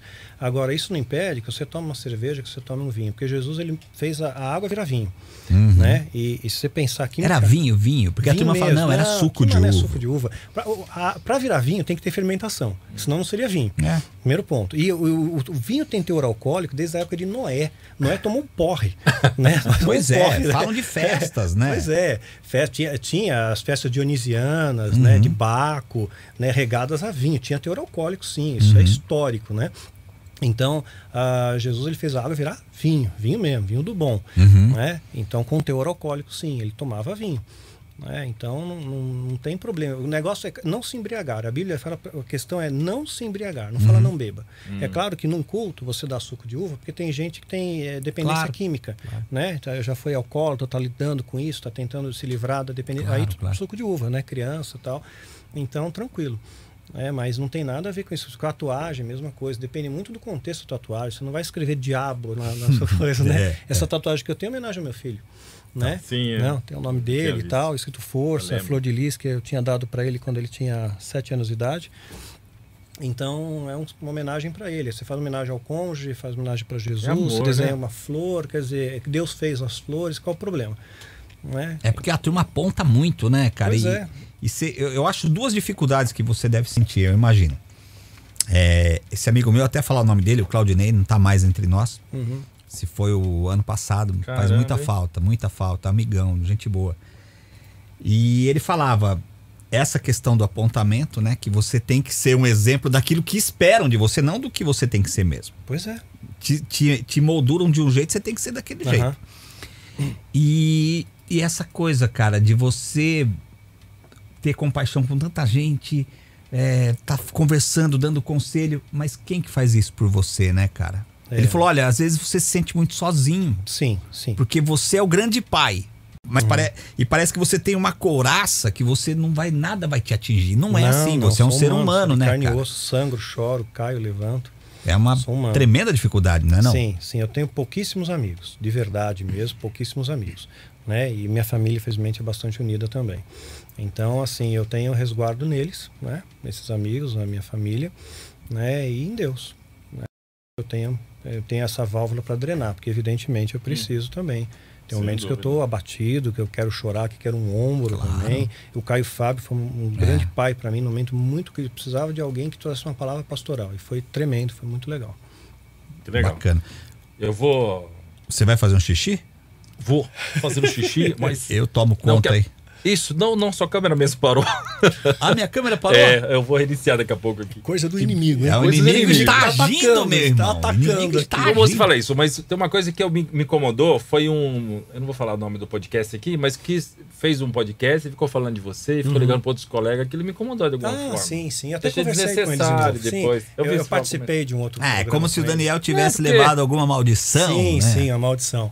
É. né? Mas Não aí é? eu conversei, esclarecemos isso. Na verdade, o- a colocação dele foi que, ah, se a Irmandade poderia ter, rechaçar alguém que me desse voz. Mas não, são fatalidades, as coisas acontecem. O pneu do carro fura, você pega a gripe. Exatamente. Né? As pessoas sofrem, passam por acidentes, A pega câmera cai, o câncer. é, faz, faz A parte. câmera cai é boa, né? É, é, faz vou- parte. faz Olha, parte se eu jogar vida. geral agora aqui, ó, Luciano já, já era, Luciano. Vamos fazer, vamos, vamos fazer um corte agora aqui, em cima disso. Sim. Daqui. E fala, nossa, Luciano, sua câmera caiu. É, precisamos do seu filho para ajudar. Me chama aí, me chama aí, daí a gente faz um corte. Me chama aqui, vai lá. Vamos pôr o Luciano agora, vai lá. Luciano, vem aqui. Vamos fazer um corte? Ô, põe minha câmera aí, Giba. Sim, é que sua câmera não está mais, sua câmera não Ai, existe. Daniel, o que pode ter sido isso, Daniel? É ataque de inimigo. Entramos em batalha espiritual agora. Vamos aí, com óleo. use minha energia que se puder aí, óleo. Vamos. O bom que eu posso ficar agora. Acontece. Já tô zoado, agora eu fico mais zoado, sem cabelo bagunçado e tudo mais, né? Exato. Só Já. o seu áudio, né? Só o meu. Importante, a voz tá chegando ou não? Vem aqui, fica. Eu acredito que sim. Será? Microfone, Microfone normal, né? normal. Independente. Não, não, então de boa. Mas é Se- que eu acho que você podia trazer sua cadeira e vamos fazer aqui. Tá, beleza. Micro- ah, Mas tá, tá chegando. Eu sei que você é locutor, gosta de rádio, É. tá acostumado a não aparecer. Já vou aí te fazer companhia. Isso, velho. já vou te fazer companhia. Daniel, processo criativo. Vamos, vamos mudar agora, vamos para a parte Uhum. dos livros. Como é que você trabalha em cima disso? Desenvolver, você falou do estudo, né? Em cima Sim. de uma história. Você falou que começa pelo fim da história. Começa pelo fim. É, no caso do Filho do Fogo, foi mais fácil escrever, Hum. porque é minha história. Pelo processo. É, minha história. Então foi até um processo terapêutico, né? De colocar tudo aquilo para fora e gradual. Foi um processo. Então, Filho do Fogo foi mais tranquilo porque é minha biografia. Já outros livros, né? Como a Quilaim, eu tinha acabado de, de escrever Quilaim e deu muito trabalho a trilogia Quilaim, Nefilim e Karim. Deu muito trabalho para. Eu queria colocar muita informação ali, é, informação que eu não pude colocar na série Filho do Fogo, queria colocar no Quilaim para as pessoas. Então, eu me protegi pela ficção. Coloquei, esse é um livro de ficção, né? E eu pude colocar muita coisa na ficção que faz alegoria com o mundo real. Né? Então, eu tinha acabado de escrever Quilaim, a Planeta me chamou para é, escrever um livro inédito, uma história inédita. E aí eu tive que pensar em alguma coisa que nunca ninguém pensou. Né? Você tem que escrever uma coisa inédita. Então, para isso, você tem que ler muito. Um bom escritor tem que ser um bom leitor O também. tempo inteiro, né? É, para escrever Quilaim, que foi direcionado mais para um público secular, assim, não para dentro de igreja, né? Eu tive que reaprender a técnica de escrita. Eu tive que escrever como que o como que a, como que a- um escritor secular faz. Né? Então, eu li Harry Potter, li a saga Caramba. Crepúsculo, tudo que era best-seller, tudo estava pipocando, eu peguei e li. Li uns 30 livros num ano. Né? Média de 12 dias, assim, um livro pra, eu lia. E eu gosto muito Parava de ler. mesmo o Sim, dia eu inteiro. gosto muito de ler, eu adoro ler. Né? É uma coisa que eu tenho paixão. Tenho um monte de livro em casa, minha casa é cercada de livros. E então, é, você vai lendo, você aprende outras maneiras de escrever, você aprende a licença poética. Tem muita coisa dentro da licença poética que você pode usar de recurso de linguagem que eu posso acrescentar nos meus livros. Que eu aprendi isso daí lendo. Né? Você melhora vocabulário. Tem como dar um lendo. exemplo aí para ficar mais claro Ah, para a por galera exemplo, que tá vendo? você escreve uma frase, o personagem está falando aquela frase, mas ele não queria dizer aquilo. Aí você risca aquela frase inteira. Mas mantém, não é um erro, é um erro gramatical, né? Mas o, o revisor tem que ter esse bom senso e saber que ali é licença poética. O que Ah, é- tá. é- Para o revisor não mudar aquela frase. não muda, não pode mexer. Então, ela é riscada de propósito, o revisor sabe disso. É, que é um poética. vamos dizer, tem um caipira na história. E o caipira fala: "Ah, mas isso é um problema". Sim, não pode mexer. Não mexe no problema, Não porque o pode- caipira fala problema. Exatamente. né? E como recurso de linguagem, você pode colocar uma coisa que o personagem está pensando, então você pensa, não, não, eu pensei nisso, mas eu falo outra coisa. Então o pensamento dele, ele vem com uma linha arriscado, para dar essa impressão Hum. para quem está lendo, puxa, ele pensou, mas ele não falou. Né? E aí ele coloca o que o personagem falou. Então é um recurso de linguagem. É, tem um, um livro também que eu li, Esse aí eu achei muito legal. Ah, é o Crepúsculo mesmo. Tem um momento que a Bela lá fica separada do vampiro, né? E, e passou um tempo, passou bastante tempo. Então mostra assim páginas em branco do livro, né? Então, então várias páginas em branco. Quer dizer, o, o revisor tem que ter essa, essa sabedoria de dizer, poxa, isso aqui não é um erro, né? É para mostrar a passagem de tempo, esse branco que ficou no tempo. Então são recursos literários, recursos de linguagem. Você vai aprendendo lendo, né? Aprendendo lendo. Não foi uma coisa que eu tinha pensado nisso, mas aí eu vi, puxa, que legal, dá para usar. E esse processo criativo, quando é um livro de ficção ou baseado em fatos reais, eu tenho que moldurar com fato real. Então eu tenho que pesquisar muito para não ter erro. A história de Mitre foi passada na década de 50 em Kentucky.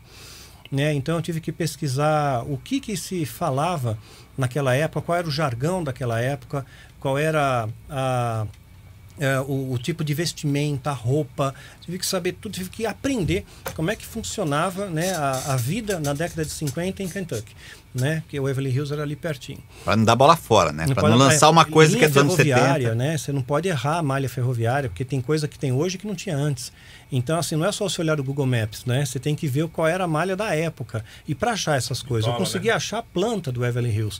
E eu pude Nossa, descrever cada estudo. detalhe, né? Olha, en- entrou no corredor à direita, à esquerda, chegou no quarto, aqui era o necrotério, porque eu peguei a planta do negócio e falei, puxa, aí foi fantástico. Né? Vídeos de gente entrando lá dentro também mostrando. Então, e muita coisa para ler, né? E a- na- é, eu fiz uma pesquisa no, na- no tomo 2, eu vou contar um pouco da história dos Romanov, foram 300 anos de, de Império Romanov, até que culminou com a família Romanov, que a Anastácia é o grande mistério, né? Porque eh, ela não, não acharam o corpo dessa menina, não acharam os ossos dela. Sim. Aí até a Disney fez filme sobre isso, né? Então eu peguei e coloquei eh, todo esse, esse enredo também lá. Eu tive que pesquisar toda a história dos Romanov para entender o impacto deles na sociedade, para depois contar a história e ver o que, que aconteceu com eles, né? Para as pessoas entenderem historicamente. Então eh, demanda muita pesquisa, muito estudo e não pode errar, porque você pega fatos históricos, se eu errar uma data, se eu errar um nome, tô lascado. Nossa. Né? E eu tenho livro baliza, um mapa para saber quem é o avô, quem é o pai, quem é a mãe, quantos anos tem, para você não, não, não confundir a coisa, né? Ah, é complicado, né, Sim, cara? Tem sim. que ter. E, e você faz sozinho o trabalho, né? Você não, sozinho. não teve. Não, Não, tem não. ninguém ali, né? Não tem essa assessoria, não. Até quando eu fiz o Quilain, né, eu, eu tinha que eu tenho se passa na Itália e França. Então, e a Itália eu conheço, a França não, mas eu não conhecia os locais onde eu narrei.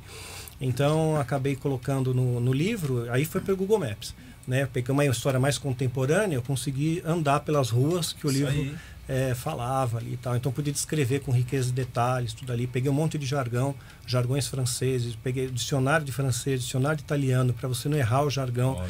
Né? Então é, é um trabalho bem hercúleo, mas é muito gratificante quando é o final. Mas tem que ter disciplina para escrever, né? Tem que ter disciplina. E eu, eu esperava um momento para escrever, eu vou escrever uma parte triste do livro. Eu espero um momento mais melancólico meu, eu escrevo. Sim. Aí flui bem. Sim. Flui bem. Põe uma música mais melancólica, aí, aí flui aquela parte. É, porque o, É. a música, o clima que você tá vivendo ali Sim, na hora, tudo influencia, né, animada, cara? uma música Você pegar um animada. filme e você tirar a trilha sonora É. do, do filme, putz, perde toda a graça, né? Exatamente. O som influencia muito o Influencia estado de muito. espírito. Vem mais perto pra você falar. Ah, tá. Só, só tudo bem. Isso aqui acho que tá tudo muito. Pois Já que o inimigo agiu na minha câmera, É, por favor, vamos, vamos Tá compartilhar não o pão, mas o verdade, microfone. que- o que falta aqui é um conhecimento técnico, já que, porque ó, já tá religado ali. Aqui, agora voltou. ela não apareceu aqui, então, ó, se eu clicar até o geral aqui, É. foi eu que pisei na bola no geral. Mas vamos lá, Mas o- uma das coisas, você quando você tá. chega mais aqui. Como você acha que. co- Como surge a ideia de um livro? Por exemplo, para você. Uhum. Né? Você tem várias linhas diferentes de livros com. Nossa. Um Sim. universo diferente. Sim, tem que ser bem diferente. É muito interessante repetitivo. e tal, né? E como, de onde nasce? Você, você, você É. acha que isso nasce de você? Eu acho algo que é um assim? dom, acho que é um dom. É Ah, que não, nem com alguém certeza é um dom. nascer com dom para música. Tem gente que tem ouvido absoluto, toca de ouvido. Né? Eu só toco campainha, né? É, sino, apito, Mal sai correndo, é, né? Pois Deixa eu é. mostrar minha risada aqui. Então, é, essa questão, acho que é um dom que Deus me deu e eu consigo contemplar, eu já vejo a história pronta na minha cabeça. Eu penso no final dela, né, e aí eu tenho que perseguir aquele final na decorrida da, da escrita. Mas é, é um dom. Qual que te deu mais trabalho de todos os livros? Ah, sem, sem dúvida a história de Mitri, é o mais recente. Que é o atual. É o atual. E uma coisa interessante, uma dica para os novos escritores, quando o seu livro estiver pronto, registra ele. na Biblioteca Nacional, para você não, não poder é, perder os direitos autorais. Que aí você manda para a editora em arquivo, tem editora trapaceira que vai publicar seu livro com outro nome. Olha né? isso. Coloca- é, e- Você não registrou nada, né, meu? é, então registra o livro, depois você manda para as editoras. E hoje em dia vale muito mais a pena você estar aliançado com uma editora menor, porque você cresce junto com ela, do que uma editora grande, que você é só um número. Né? Eu fui autor da Planeta, é uma das maiores editoras do Brasil. Ela só briga com a Sextante aqui no Brasil. Mas o que eu ganhava de royalty com a Planeta e o que eu ganho agora com a Arcádia, né, é muito melhor. Né? Então, assim, a distribuição, a grande pegada era a distribuição. Você queria o autor que você quer ter o seu livro na livraria, né? Agora hoje não tem mais livraria, fechou tudo. Saraiva fechou, É, Nobel é, fechou, é. né? Cultura. Cultura fechou. Então, quer dizer, agora é tudo virtual. Você compra na Amazon, na Americanas, né? Então, no site da editora mesmo. Então, ficou. é, você tem uma distribuição virtual que é muito eficiente. Né? Agora, com a pandemia, facilitou mais ainda né? esse, esse, esse estreitamento virtual, de você comprar por lojas online. Então, vale a pena você pegar uma editora pequena, porque eles vão te olhar com outros olhos né? com, e você vai crescer junto com eles. Eu estou muito feliz com o meu contrato novo. Ah, é, cai mais ou menos no que eu ia te perguntar. É. É, possível hoje um cara escrever e, e levar a vida escrevendo? Não, não vive disso. Não nem a vive? pau, nem a pau. Ah, É, nem a pau. Na média, no Brasil, é 10% do, do royalty, a média que se faz né, entre as editoras. Mas é 10% assim do, do preço de capa. Né? Então, no livro de 50 reais, você ganharia 5 reais por livro. Mas hum, a, outras editoras que eu já tive aliança me pagavam 10% do preço de venda. Né? Então, tipo, a livraria vende a 50, mas ele não, não, não vendeu a 50 para a livraria, vendeu a 30. Então, você ganhava 3 reais né? E tem outras que pagam menos, 7%, quer dizer, 10 é o máximo, né? Agora as editoras menores estão pagando um pouquinho melhor que isso. Né? Mas tem que vender muito livro para você conseguir Poder viver disso. poder viver Em outros disso. países é assim também? ou Não? Não, que nada. Eles prestigiam, né? Aí é traduzido em vários idiomas, tudo. Tem tradu... Quando lança o negócio, lançou um Harry Potter em 160 idiomas, sabe? É um tiro de canhão, vira filme, tudo. Daniel, vamos combinar. Se você fosse, se você estivesse na Inglaterra ou nos Estados Unidos, você Ah, seria sim, com sim. certeza. O reconhecimento é completamente diferente. Esses grandes Sim, autores. sim. Completamente diferente. Os Aqui livros que você tem, a valor. temática que você É, tem, que não tem valor. é impressionante. Né? E tá tem- vendendo bem, não tá? Vende tá entre bem, os mais a Deus vendidos, vende né? muito bem. Muito bem. Ainda nos podcasts ajudou bastante também. Tá Legal, bem. Né? E Bienal é muito legal. Ano que vem vai ter Bienal de novo. Pois Né? é. Bienal, assim, é uma interação com o público muito gostosa, muito legal fazer Bienal. Né? É uma, um coroa, uma coroa, né? Que chega ali do seu esforço, do seu trabalho, você poder ter um contato direto com os leitores, né? Que eu perdi esse contato com o público, né? Antes eu dava palestra presencial, né? Aí comecei a migrar para o vídeo, né? É, porque viajava o Brasil inteiro, né? Mas tomava muito calote, não pagavam direito, não pagavam hotel. Tem muito isso, é? Nossa. É verdade, Altos cara? calotes, altos calotes. Caramba. O cara te É. contrata, te leva lá pra Sim, região sim, norte, sim. ele tá aqui no sudeste e você chega lá e toma um chapéu, por exemplo. chapéu, várias vezes tomei chapéu. Nossa, Dani. né? Então, é, é, foi bem complicado. Aí eu falei, bom, não chega, não dá mais. Tem até um vídeo no meu canal, por que que o Daniel não visita mais igreja? Eu explico Pois essa é, questão. Né? Então, eu faço hoje Tem todo os o vídeos. custo de uma viagem, né, Tem cara? o custo, O viagem, estadia. hospedagem, alimentação. Mas antes eu falava para público, vai, de 5 mil, o público maior foi 10 mil pessoas que eu falei. Hoje um vídeo meu na internet, Nossa, em mano. 48 horas, bate 50 mil visualizações. O grande reset já passou de 100 mil, Sim. né? E você Então, falou esses dias, né? Domingo. Domingo, Domingo. né? Domingo, passou de 100 mil já. Então o alcance é muito maior, né? Você globaliza o alcance, então é melhor. Claro que tem aquela questão, né? Eu não estou tão acostumado, assim, tá apontado uma câmera para mim, eu sei que está gravando, que um monte de gente vai ver, né? Então tem que um exigir a consciência, né? Que dá aquele frio na barriga, né? É, diferente, né? É diferente. Tem a parte o público técnica. é mais gostoso. Você conta uma piada, a pessoa dá risada, né? Aí É na você- hora ali, né? É, ali na hora, interface, né? É Agora emoção. você vê emoção. Agora na, na câmera, né? Você fala, você tá falando sozinho ali, né? É. E de- dentro disso, você que tem tantos livros, é, dentro de cada livro que você já escreveu, é, vamos imaginar, sei lá, vamos pegar um, entre o primeiro ou o segundo que você lançou e o último da Meet, por exemplo, o feedback daquilo que você das pessoas lerem o seu livro, o feedback aquilo que você imaginava, porque acredito, igual a poesia, né? A poesia você escreve uma coisa falando de cachorro, de uma flor, cada que pessoa que lê a Sim. poesia vai Exatamente. porque a gente tem emoções, sentimentos, né? Que a gente fala e as, de uma coisa, mas aquilo vale para N coisas no Sim, fundo. sim. Então, dependendo daquilo que a pessoa estiver passando, ela vai ter uma leitura diferente. É. E você reconhece no seu livro, por exemplo, Já aconteceu de você, obviamente, por mais que seja uma, uma ficção, ou seja, seja a literatura, o romance, o romance aconteceu de, das pessoas, ter, pessoas terem visto coisas assim que até te surpreendeu, que no fundo estava lá, porque você, na verdade, conscientemente, na hora que escreveu, estava pensando em outra coisa, mas também tem outras leituras daquilo que você escreve, Sim, né? Teve muita surpresa sobre isso? Ah, tem um feedback muito positivo, porque tem católico que escreveu para mim, que leu o livro, é, padre escreveu, espírita escreveu, um bandista escreveu, budista, muçulmano, Sem quer fronteiras. dizer, sem fronteiras, né? Então, ah, isso é muito legal. Quer dizer, tá, tá- é- é- o diálogo do livro consegue alcançar várias pessoas, né? De diferentes categorias, né? Tanto sociais quanto de esferas religiosas, né? Então, isso é muito gratificante. Ó, Mastral, é, o, o pessoal mandou aqui, o Alessandro Antunes mandou o seguinte: ele fala que. Mastral, você mencionou que Jesus não fundou igreja. Na minha Bíblia, em Mateus, Jesus diz: Tu és Pedro, e sobre esta pedra edificarei Uhum. minha igreja. O que quis dizer Jesus? isso? É, por isso que é interessante você conhecer a história e o contexto. Né? Se pegar texto fora de contexto, vira bagunça. O que, que, o que, que aconteceu nesse momento? Jesus está perguntando aos discípulos: o que, que esse povo diz que eu sou? E aí os discípulos, ah, estão dizendo que você é Elias, é um profeta, porque eles tinham essa, essa vertente, parecia que eles acreditavam tipo reencarnação. Porque dizendo para você, é João Batista, é Elias, é um dos profetas, como Jesus fosse a encarnação de um profeta. E aí ele pega pergunta para os discípulos dele: e vocês? O que acham que eu sou? Quem, pra, que- o que eu sou para vocês? Aí Pedro né, vai efusiva, efusivamente à frente e fala: Tu és o Cristo.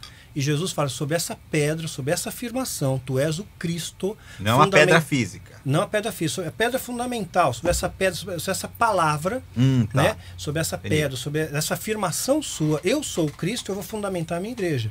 Então a igreja onde ele é o Cristo, ele é o centro, né? Cristo é ungido, o Messias. Então eu sou o Cristo, eu sou o centro, né? E aí criou realmente o, o cristianismo. Em Atos vai falar claramente, pode procurar na concordância, eu não lembro exatamente onde vai estar, mas pode procurar na concordância lá que eles são chamados pela primeira vez de cristãos. Então é uma questão da interpretação. Da interpretação, Está escrito. É, você pegar texto, quer ver um exemplo que as pessoas confundem? Pega, eh, Jesus está andando e vem um cara que quer seguir ele. Ô, Jesus, quero te seguir. Ah, então vem e me segue. Aí o cara, não, mas deixa eu enterrar meu pai primeiro. Né? E aí Jesus fala, não, deixa que os mortos enterrem seus mortos. Vem, vem agora. E Jesus não, não fica com aquele cara. Ele vai embora e o cara fica lá no vácuo. Parece que Jesus foi mal. Pô, não deixou o cara enterrar o pai, meu. Custava esperar o enterro, mas não. O contexto de época, enterrar o pai, é ficar com o pai até a morte dele, é cuidar do pai. Ah, então aquilo ali podia levar 10 anos. Interessante. Né? Então é isso, é essa questão. Não é que o pai já tinha morrido. Sim, não é que o pai já tinha morrido, Entendi. né? É que mesmo se pegar o texto, pega quando Jesus fala com o homem rico, né? O jovem rico ali, né? Ah, O que, que eu faço para o reino dos céus? O cara dissertou um monte de coisa que ele faz. Então você pega todos os seus bens, vende, dá aos pobres e me segue. O cara não, não fez. Foi embora. Jesus não foi atrás dele. Isso é interessante pontuar. Né? Então, porque existe uma, uma escolha ali da, da ovelha perdida, quando a parábola das 99 ovelhas, uma se perdeu. Ela se perdeu, ela não saiu pelas próprias pernas e se afastou de Deus. Então, quando você espontaneamente se afasta de Deus, né? De- Deus vai deixar você colher as consequências daquele afastamento, né? Agora, quando você se perde, quando você erra o caminho, Deus te resgata, Deus te traz de volta. São coisas diferentes. O filho pródigo saiu pelas próprias pernas e ele sofreu consequência daquilo. Deus não, não isentou ele da, da consequência. Então, a parábola dos 99 ovelhas, ele vai buscar aquela que se perdeu. Então, na mesma coisa, o jovem rico, ele saiu pelas próprias pernas dele. Aí vem a afirmação: não é mais fácil passar um camelo pelo buraco de uma agulha que um rico entrar no meio do reino dos céus. Porque muitas pessoas que têm o dinheiro acham que o dinheiro é a, é a grande solução das coisas, né? O dinheiro pode trazer conforto, mas não traz felicidade. Não traz felicidade de forma alguma, não, não vai transformar a sua vida. Então, a, a raiz de todos os males é o amor ao dinheiro. É isso que Jesus está querendo mostrar. É o amor ao dinheiro é a raiz de todos os males. Não é você ter dinheiro. Você pode ter, ser bem de vida. Você pode, o fruto do seu esforço, seu estudo, seu trabalho. Deus não te condena você Parece ter que é dinheiro. pecado o cara ter não, dinheiro. não é né? pecado, imagina. isso É, é, é, é pecado você idolatrar aquilo, aquilo ali ser o seu único Viver objetivo em torno de vida. daquilo, né? E você sabe que teve uma enfermeira que lançou um livro, eu não lembro o título do livro, mas ela, ela fez uma pesquisa com pacientes terminais, estavam morrendo no hospital, e perguntou para eles qual o seu maior arrependimento. E tinha gente rica, gente pobre, gente empresário, tudo quanto é jeito. E todos eles, unanimamente, falaram, do rico ao pobre. O meu arrependimento não era ganhar mais um milhão, puxa, ganhar mais um milhão. Devia ter visitado Paris, devia ter comido no restaurante na Itália. Não, Ah. eu devia ter passado mais tempo com meu filho, eu devia ter abraçado mais minha esposa, eu devia ter dito mais eu te amo, sabe? Então, ah, esse é o arrependimento que as pessoas têm no final da vida. E, e isso, que, isso que é a vida, né? Não é só o dinheiro. Tem uma, uma, uma, uma história também que diz que um homem muito rico estava olhando pela janela e ele viu um cara pobre catando papelão. Aí ele falou, puxa, que bom que eu sou rico, eu não sou pobre, que esse cara tá lascado catando papelão, né? Aí o pobre pega catando papelão e vê um cara falando sozinho na rua. Aí ele fala, que bom que eu sou pobre catando papelão, mas eu não sou louco que nem esse cara que tá falando sozinho na rua, né? Aí o cara que tá falando sozinho na rua, passa uma ambulância, né? Ele pensa, puxa, eu sou maluco, mas ainda bem que eu não tô doente que nem esse cara que tá doente, né? Aí esse cara que chega doente no hospital, para a maca dele e fica ao lado de um cara que tá morto. Ele foi, puxa, eu tô doente, mas esse cara tá morto. Então a gente tem que agradecer. Por isso que a Bíblia diz, em tudo dai graças. Nada fica fora desse tudo. Né? E a gente tem a costume de agradecer só quando as coisas estão bem. Mas quando não estão bem, você agradece também porque aquilo tem propósito. Deus te- quer te ensinar alguma coisa, tem um propósito naquilo. Ó, Ítalo Lobato tá aqui com a gente, aliás. Bastante pergunta, né, Giba? Legal, a galera nem como- participando. Não dá pra. Obrigado a todo mundo que tá mandando aqui. Não dá pra falar de todo mundo, né? Mandar um Mas abraço pra nossa querida assessora que deve sofrer muito com isso. A Luciana, Né, né? A Sim, Luciana É, é a porta-voz. Tem um lugar especial. Essa já tá Ah, garantida com no paraíso. Já tem um galardão. É, já a- tem, essa já tem. E perguntaram aqui a respeito da questão de, de chakras, Chakras. né? Que, Ah, é, é. que é algo que Uhum. você fala Sim. bastante. O Ítalo Lobato tocou nesse assunto. Queria perguntar sobre os chakras ao redor do mundo. São portais que sairão demônios durante o apocalipse? Uhum. É, na verdade, são centros de energia, são vórtices de energia, né? Nos cruzamentos da linha de lei, eu falo sobre isso numa série de vídeos lá do culto dos chakras. Então, na, existem alguns locais que são portais, sim, onde estão as pirâmides, por exemplo, é um portal. Um portal dimensional, né? E, e produz uma, uma carga eletromagnética também, porque tem dolomita, né? Tem uma série de, de materiais ali que con- são condutores de energia elétrica. Então, ali sim, é um portal. É, pirâmides pelo mundo, você vê a forma piramidal, tem no planeta inteiro. Quem ensinou para os caras a fazer uma pirâmide, né? E você vê pirâmide, pirâmide na, no Camboja, você vê pirâmide asteca, maia, inca, Lugares no diferentes Egito, do mundo, lugares né? diferentes do mundo. Na- no Amazonas também tem. É, isso que eu falo. É. Isso que eu ia comentar. Porque E lá parece- ninguém chega perto, meu. Isso. Tem um negócio sinistro com essas pirâmides aí.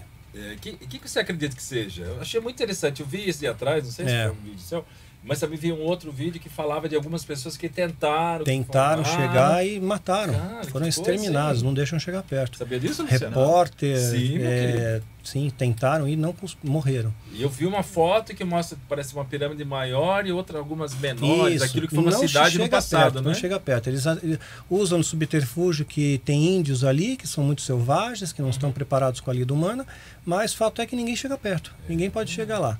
Então tem um mistério. Na época de, de- na Segunda Guerra, Hitler mandou um pelotão para lá, justamente para essas pirâmides. Então ele sabia que alguma coisa tinha. Hitler eh, farejava Isso é essas coisas do impressionante, ocultismo, né?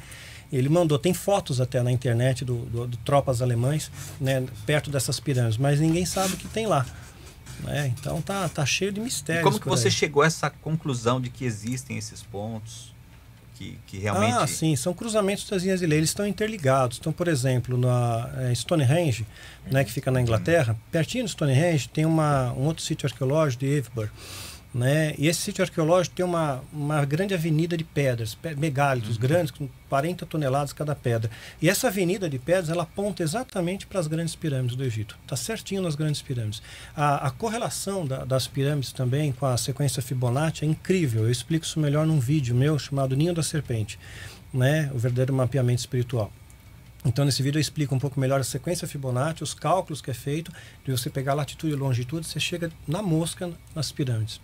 Eu vi um, eu vi no um vídeo, talvez você tenha visto também, que fala, que é uma coisa recente, que parece que eu agora, infelizmente, eu não vou lembrar, mas tinha alguma coisa a ver com alinhamento, com posicionamento de GPS, que dava a velocidade da luz, se não me engano, algo assim. Você viu Sim, sobre nas isso? pirâmides está cheio dessas Ah. contas. Exatamente. A, a, a base dela, o quadrado da base, dá a distância da Terra na Tipo Lua. isso, né? né? Tem um monte de coisa curiosa. E, a- e ela está posicionada, os cantos dela, ela está posicionada para o norte verdadeiro. Você só consegue isso com GPS hoje em dia. Eles não tinham nada. Para você conseguir exatamente apontar para o norte verdadeiro. Lembrando que a, gente, a Terra tem uma inclinação de 23 graus. Então, para você acertar o norte, você precisa ter um equipamento na mão. É. Eu, eu acho, eu admiro muito o, o ser humano, assim, né? Eu, eu não sei, às vezes a gente, eu não sei se, infelizmente, que já tivemos grandes ser humano do passado, Sim. né? grandes pessoas do Sim. passado, Pitágoras, tal, sei lá, não, são tantos.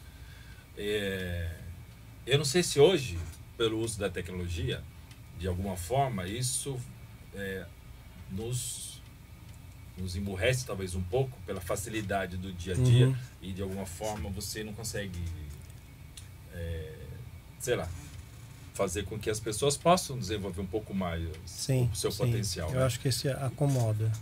É, a gente não tem mais um Mozart por aí, né? É. É, não tem mais Ou um. Einstein, é, um Então- Kepler, né? E, e as pessoas sempre buscam uma coisa muito fácil, né? Eu escuto muito música num canal no YouTube, que talvez você conheça, que é NPR, que é dos Estados Unidos, Sim. que vai vários.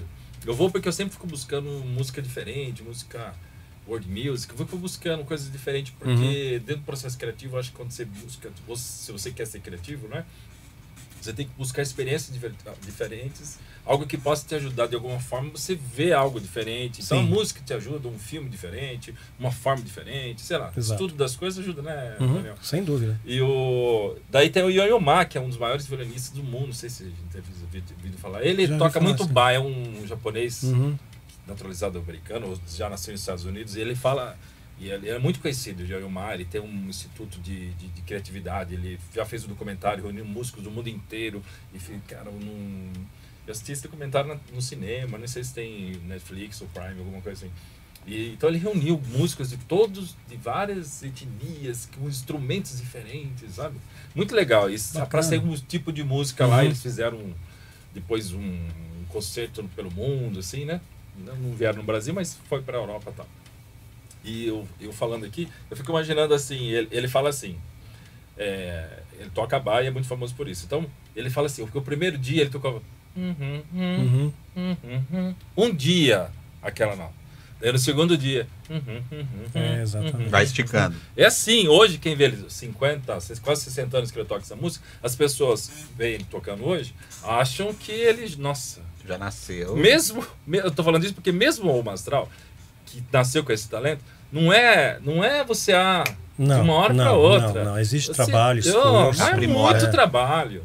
Eu falo, eu tô falando isso porque hoje em dia a gente, eu vi um vídeo do Almir Klink lá no no Pedro Bial, que ele fala, ele, ele- eu não vou lembrar toda a história, então vou resumir muito curto aqui. Que a filha dele queria ir para Antártida também. Uhum. tá? E ela pergunta para ele: "Ah, pai, você é fácil ir para Antártida?" Não, filho, foi difícil, tá? Mas você deixaria? Deixaria, cara.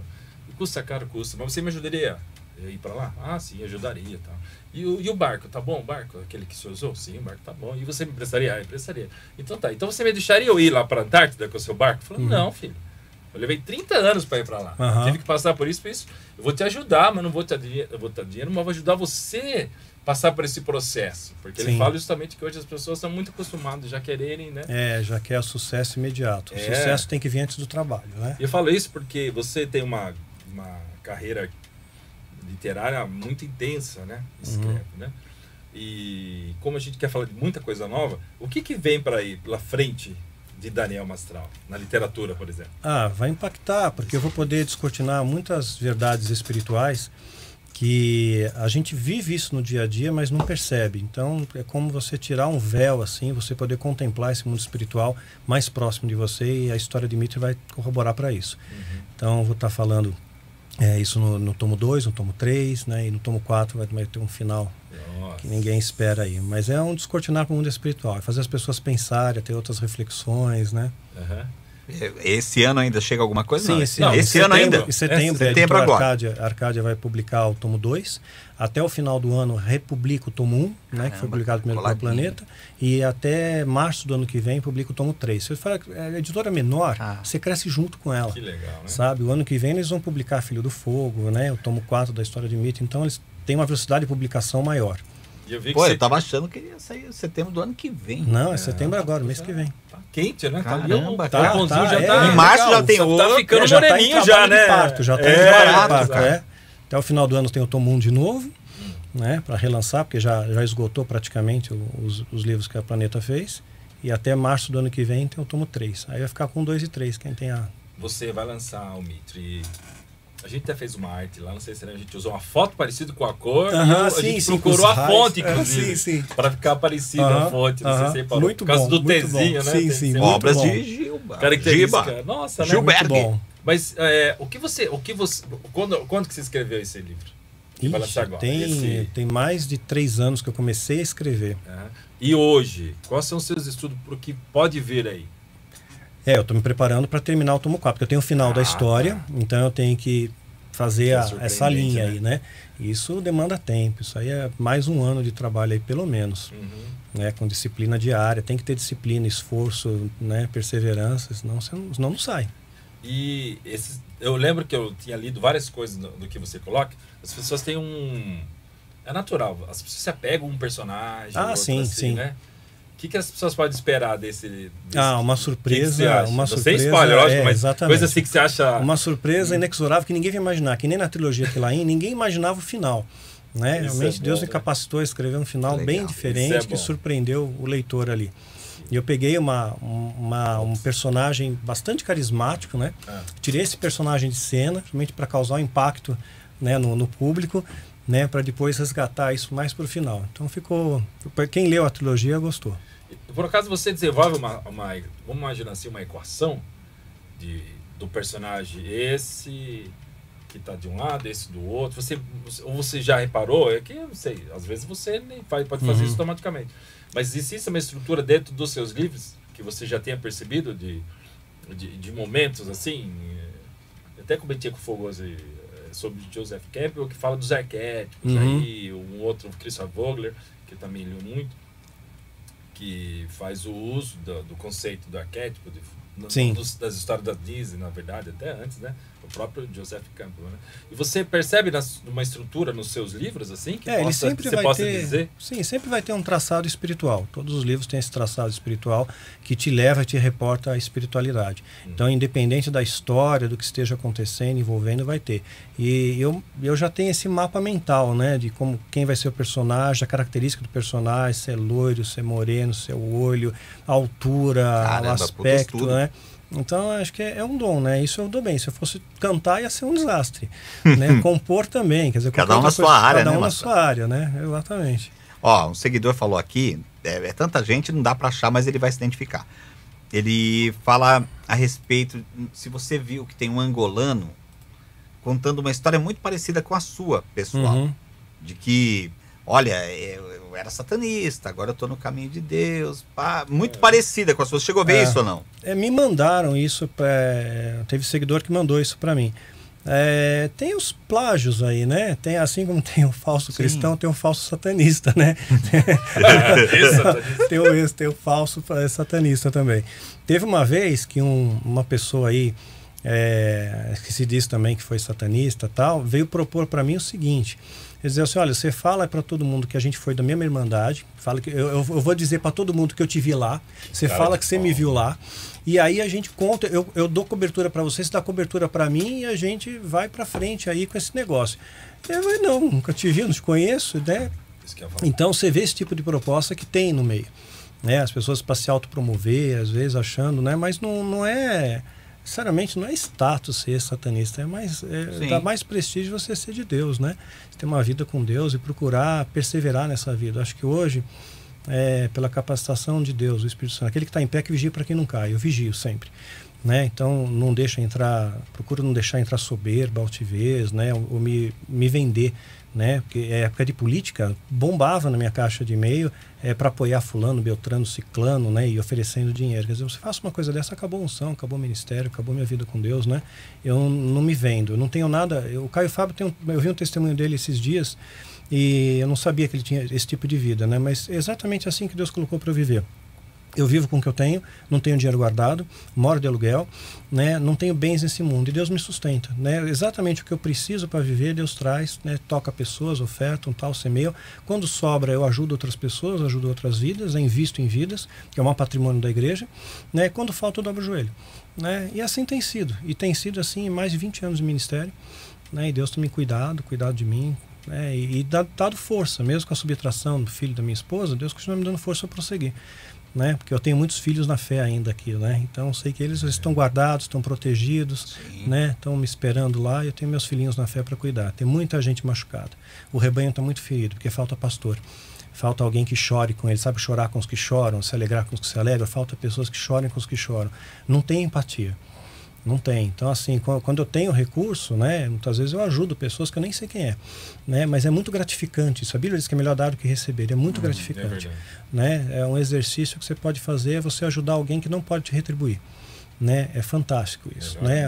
A, recompensa espiritual é muito gratificante. Você se sente bem. Não é espiritual porque você vai ganhar dinheiro, né, mas é gra- gratificante saber que puxa Deus está me usando para ajudar aquela pessoa. Que bom.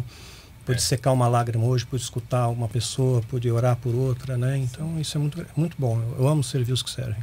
Qual foi. o- Tem um momento assim na sua vida que você fala, ó, ali foi a- o, o dia que eu mais senti Deus na minha vida. Todo mundo tem um momento que fala, meu, ó, esse dia aqui eu senti mesmo Uhum. Deus agindo ali no momento que eu não esperava. Tem algum? Sim. Quando eu me converti, a minha conversão foi uma presença de Deus muito forte, muito impactante na minha vida. Eu nunca vou esquecer desse dia. No dia que eu me casei, né, senti uma presença muito forte de Deus, foi uma experiência muito, muito Da singular com Deus, da união, Deus juntando ali, né? E Isabela é mó guerreira comigo também, né? Passou por momentos bem difíceis do meu lado e perseverou. E quando o meu filho nasceu, o meu filho nasceu, eu falei, nossa, um presente de Deus para mim, e eu sei que o presente foi muito bem aproveitado, né? Curti cada momento, troquei fralda, dei banho, fiz tudo, né? Então, é, eu tô- eu tô- amigos meus falam, ah, tem um nojo de trocar fralda. Ah, teu filho, meu. Né? Então, assim, é muito legal. Participei de cada etapa, né? Vibrei com ele, sorri, chorei junto. Foi demais. Você não sabe, mas a gente ia estrear um personagem hoje, meu aqui. Ah, é? É. Mas eu acabei. Tá, Você arregou. Eu teria. Não, eu ia até ir lá buscar. Mas falando, é, baseado no que você está falando aí, se eu tivesse agora caracterizado com esse personagem que fala, fala mais ou menos assim. Oh, bem, tudo bem. Baseado no seu testemunho que você acabou de falar aqui, eu imagino que as emoções chegam na flor da pele. Em momentos em que você, de fato, acaba ganhando uma energia junto. Um- É o psicólogo. tem uma adição, uma adição de um, de um ser a você, talvez seja ou pela responsabilidade daquilo que você acaba assumindo naquele momento. Até falar com a voz normal Sim, agora, sim. né? Aham. Eu tô caracterizado, fica bem ridículo, Aham. né? E dá a impressão que é isso, porque você falou do casamento com- a Isa, do seu filho, então, e o momento que você conseguiu superar e Uhum. encontrou Jesus. Então são coisas que você, de alguma forma, que tocaram profundamente a sua vida, talvez nem todo mundo vai passar por isso que você passou. Duas sim, uma só quem passou do outro lado para Sim. conhecer uma história passar, né? Mas são coisas que não sei, isso para vocês, podem me dizer. Se isso vem a ver, vem junto com a responsabilidade da mudança ali de algo que você que você deixa de ser sozinho e você tem tá com alguém que você começa a compartilhar, porque tem a questão de você daí sim aceitou Deus, mas entre você com a Isa, Sim, né? Que daí você tem aquela responsabilidade conjunta claro. e depois o seu filho que é uma também uma responsabilidade. Eu não, eu não tenho filho, mas o Luciano meu, Uhum. tá aqui, eu vejo por ele e pelos meus irmãos, obviamente, né? Então é uma coisa profunda. Então, pelo que você me falou, Deus está nesses momentos em que talvez ele, olha, vou te passar isso com uma responsabilidade. Sim. Não tem data, Muito infelizmente, você não sabe quanto tempo vai, mas, Uhum. né? Será que seria isso? querido? Seria isso. É isso. Bíblia diz nós somos um com Cristo e como Ele é com Deus. Quando você começa a a buscar a Deus, você consegue essa tá mais perto dele, né? Consegue ser um com Ele. E quando você é um com Ele, você o sábio, na verdade, ele não, não é aquele que tem todas as respostas, é aquele que não tem mais pergunta, né? Então aquilo lá, ok, a graça de Deus me basta. Né? Eu não preciso questionar mais nada a Deus, dele pertence todas as coisas. Então você descansa no Senhor. Esse descansar no Senhor é a parte mais difícil da jornada cristã, porque as pessoas não descansam, eles querem lutar para fazer, a, a- fazer a, acontecer do jeito deles, né? E tem coisas que é do jeito de Deus, não tem como você mudar. Então eu procuro descansar em Deus a cada dia, né? entregar meu dia para Ele. E assim tem sido e tem sido muito bom. Eu tenho visto, eu vou falar uma coisa para você particular. particular, não. É, é comum, é? só esses dois aqui. É, o, Eu acho que é importante você ir no- nos veículos mesmo, no, no podcast, Uhum. porque as pessoas têm uma. Pode ter, pela história que eu li primeiro, seu livro, uma visão completamente distorcida sua, eu acho. É. Porque quem, Quem tá- só não, ouviu falar. Exato. Porque quem te conhece, quem te vê e vê a sua experiência, te acompanha, não sabe. Mas agora, com você podendo participar cada vez mais, Uhum. né? Obviamente você tem o seu canal, que você tem que conhecer outros públicos para que as pessoas te conheçam. Sim, sim. Então, eu acho muito importante isso, interessante, porque o peso de quem falar, por exemplo, não que não, não quer dizer que pode valer mais ou não, mas o fato de aquilo que você vivenciou, como satanista, Uhum. talvez, algo lá, quando você tem essa conversão, é uma conversão muito mais difícil do que você. Não é fácil, que nem, por exemplo, quem é um alcoólatra, quem tem problema com droga, é muito difícil aí, que é fácil Sim. de falar. Sim. Agora, você superar isso é muito difícil, né? É. Então, de onde vem a sua energia, você acha? Ah, De, da virada mesmo, assim. De você Pois ser é. essa pessoa que você é. É, eu quando De quando superação, né? Sim, é, quando eu me converti, eu, tive um- uma experiência muito agradável com Deus. E é uma experiência que eu levo na minha mochila, né? Tá sempre junto comigo. Então eu, eu aprendi, na verdade, é, o processo da linguagem de Deus. É, como Deus, quando Deus ele coloca na Bíblia que em tudo dai graças, a gratidão é uma linguagem de Deus. Quando você aprende a ser grato a Deus pelas coisas que você tem, não reclama pelas que você não tem, você começa a vibrar numa frequência mais de Deus, né? Então, você desaprende, você desconstrói os seus valores de amor para aprender um novo conceito de amor. O nosso amor ele é condicional, está sempre ligado a alguma coisa. O amor de Deus é incondicional. Eu amo a Deus independente de qualquer coisa que me aconteça. Então, assim que eu me converti, eu tive essa identificação de amar a Deus independente do que venha a ser daqui para frente. Vai ser sair mandar e me matar. Eu sei que eu vou para o céu. Se qualquer coisa acontecer, eu sei que eu tenho, tenho a minha salvação, eu tenho paz no meu coração. Né? Ameaçar, eu falei, ok, mas Deus, você vai me guardar. E se for da tua vontade de eu partir amanhã, eu vou. Né? Mas estou tô, tô bem, eu quero fazer, cumprir bem a, a sua missão. Né? Quero fazer Perfeito, bem, né? fazer a, combater o bom combate da fé, né? como diz Paulo. Você é perseguido, né? Você acha? Hoje Fizeram menos, hoje menos. É, hoje, no começo, sim, a, a Irmandade perseguia, sim, né? A Irmandade, É, no caso, satânica. Satanista, isso. O grupo satânico, a seita satânica, eu fiz parte. Então, perseguiram, sim. Perseguiram, deram um tiro na porta de casa, telefonema, picharam meu muro, mataram meus animais. É, quase me deixaram louco, né? Telefonema direto no meio da Nossa, noite. vai, né? Então foi assim bem bem complicado. Mas a ideia que eles tinham é que ao publicar o Filho do Fogo, a igreja tem um despertar dessa realidade espiritual. É que pessoas se infiltram na igreja e se infiltraram mesmo na década de 80, especialmente. Houve uma infiltração satânica nas igrejas. Porque a, se pegar na década de 80, o discurso dos altares era santidade, amor, perdão. Não tinha prosperidade, cura milagrosa, isso, aquilo, né? Era isso. Nossa, então a igreja incomodava, né? A igreja incomodava. Então vamos infiltrar e vamos espalhar o que a Bíblia diz, doutrinas de demônios nas igrejas, né? E para enganar, se possível, os eleitos. Então alguém que é curado, por exemplo, no altar, e curado realmente, vamos supor que o médico vai lá, testificou, mas foi curado. Se o diabo causou a doença, ele tira também, para validar a chama da fé, a, a chama do engano, né? a chama da heresia. Então ele consegue é, é, curar uma doença que ele mesmo implantou, mediante uma legalidade que você deu. Né? Então aí, ele cria esse sinal e prodígio. Você vê, puxa, foi curado, não era Deus. Né? Foi em nome de Deus, mas não foi Deus agindo. Ah, sim. É, então tem muito embuste no meio. Você vai sempre ver quando vem de Deus, não está ligado a dinheiro. Tem um documentário é, na Netflix chamado Miracle. Esse vale a pena você assistir. Não, Esses dois dois. assim mesmo. é, é de um ilusionista, né? Um ilusionista, um mágico ilusionista. E ele é bom de hipnose também. Ele faz um show, um espetáculo. Ele fala para o público ainda agora eu vou fazer a mesma coisa que os pastores fazem nos altares. Caramba.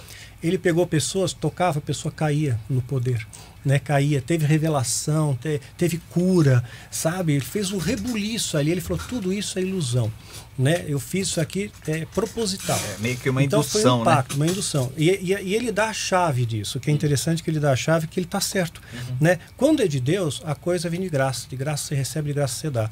Então a pessoa recebe o milagre e não tem ali cobrando carnê pelo milagre. Você não tem que pagar por aquilo. Não, não passa a maquininha do cartão nisso. de crédito, né? Ou aquela salva, né? Aquele É. coador ali no meio, né? Não tem nada pedindo dinheiro ali de você. Quer dizer, simplesmente fez porque fez, porque ama, né? E você agradece a Deus a sua forma, né? Então, quando, quando você vê que não tem dinheiro envolvido, Deus está falando.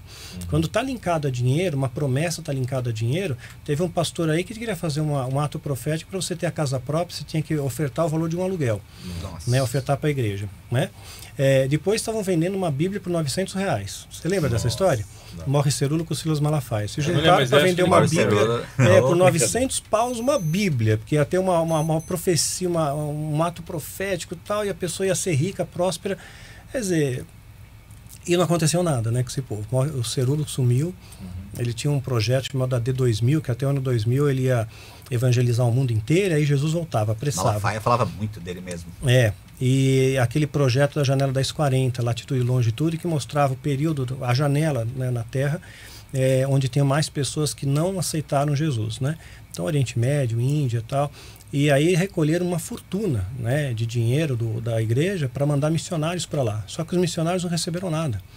Né, não foi para eles, teve um maior desvio, né? E voltaram né, de mãos vazias, não teve evangelismo, não teve avivamento, não teve nada. E o dinheiro ficou para alguém. Então, E o né? dinheiro ficou para alguém. Muito Fica desvio, alguém. lamentavelmente.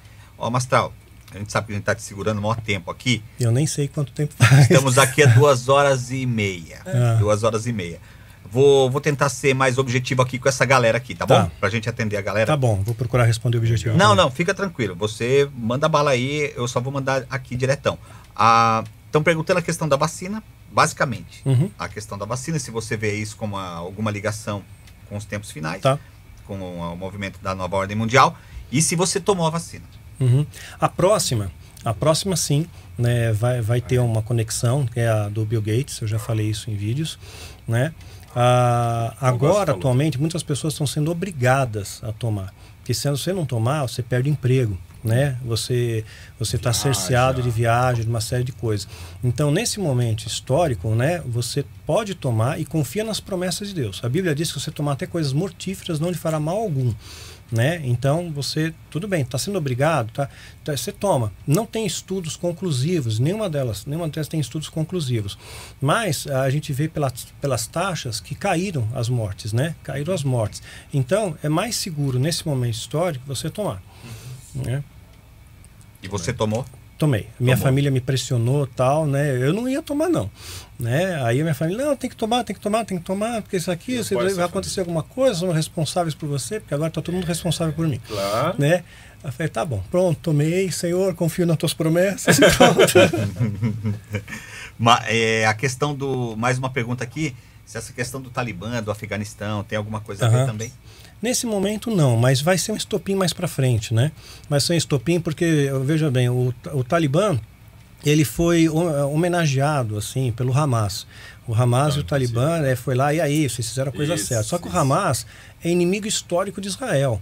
O Hamas, o Hezbollah são inimigos históricos de Israel. Quer dizer, eles estão forjando alianças aí, né? Que provavelmente vai, vai culminar mais adiante no ataque a Israel. Atacando Israel, os Estados Unidos é aliado. Ele tem que entrar no meio dessa história Ah, aí. Vai, vai ter que entrar com força militar. Quer dizer, e o grande pomo da discórdia, né, do- da construção do terceiro templo, e no, no- os judeus eles têm o Instituto do Templo, eles estão prontos para construir. Eles têm a planta, eles têm as vestes, tem tudo. Tem até um museu lá do Instituto do Templo. Né? E o grande pomo da discórdia é a mesquita lá, né, que está no Domo da Sim. Rocha, que tem que ser o local. Quer dizer, numa guerra, os Estados Unidos pode recolocar esse, esse, esse local, era deles. Né? Os judeus sempre habitaram a Palestina já era deles mesmo esse local. É que depois foram tomados por outros povos, mas historicamente os judeus habitavam essa região. Então eles te- teriam o direito, digamos assim, né, é, de, de ter aquele espaço territorial deles para reconstruir o terceiro templo, porque foi lá. Né, o templo foi construído ali, por Salomão. Então, se em alguma guerra e houver uma tomada daquele território, está pronta a facilidade aí para a construção do terceiro templo. Então, vai ter que ter um estopim essa guerra. Né? E o Talibã se aliando com o Hamas, que provavelmente vai estar aliado ao Hezbollah, e tem muito incentivo do Irã né, financeiro. Quem banca isso é o Irã, né, é, é o Catar, e banca também, dá dinheiro para eles comprarem armas. Né? A Rússia vende armas para eles também, né? Síria, tudo. Essa- essa- o negócio está tudo acumulado ali. Né? Tá tudo Então ali. é um barril de pólvora ali, né? Eu acho que, inclusive, dá para você fazer um desenho de algo que possa surgir de fato. É. Isso aí, ele tem uma. Dentro do, do contexto mundial, vamos imaginar assim, ele tem um, é uma peça de algo que havia sido articulado e coisas novas vão ter outros desdobramentos. Isso, Com certeza. Isso né? aí é um estopim, né? É uma Isso. centelha que está começando aí. Ó, uma pergunta legal aqui que eu. Bacana, o Mário mandou aqui. Conhece o Mário? Ah, armário. eu lembro dessa. Ele perguntou aqui se você ainda hoje tem contato com alguém da Irmandade. Ah, de vez em quando sim, por e-mail. Tem amizade, Mas alguma é, coisa? é sim, é uma relação respeitosa. Né? Eu tento evangelizar, eu tento evangelizar, claro, sempre falo de Jesus, mas é respeitosa, né? Não me ameaçam, não me agridem, E nada. perguntaram de perseguição da Irmandade para cima de você. Eu faço uma pergunta ah, parecida. Por você ter sido satanista, tem alguma perseguição dentro do meio evangélico para cima de você? Ah, no meio evangélico tem porque eu anuncio a verdade, né? Então, assim, quem, quem vive da mentira, no sistema que é aculturado pela mentira, quando você fala a verdade, você é atacado. Jesus foi acusado de ter parte com Beuzebu. Então, tem algumas denominações que dizem que eu sou satanista ainda, né? Porque eu estou falando do, do dízimo, né? Da maldição hereditária e tal. Então, se eles vivem disso, evidentemente eles vão me atacar. Né? E vale lembrar, se você que está assistindo aí eh, faz parte de uma denominação que você sabe que tem roubo, que tem mentira, que tem engano, cai fora, porque você é cúmplice. Né? Você está pactuando com erro, então cai fora.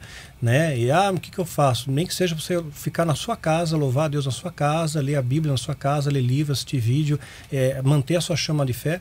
Né? Eu, eu, particularmente, minha esposa chegou a escrever isso no livro Catedral das Sombras. Ela chegou a narrar num capítulo, ela chegou a falar que ela se aproximou muito mais de Deus afastada do sistema contaminado. Então, quando ela se afastou dessa religiosidade toda, ela se aproximou muito mais de Deus. Então, claro, tem igrejas honestas, sérias, existem raras e honrosas exceções, que é o remanescente fiel, né? Mas hoje esses grandes sistemas estão tudo contaminados.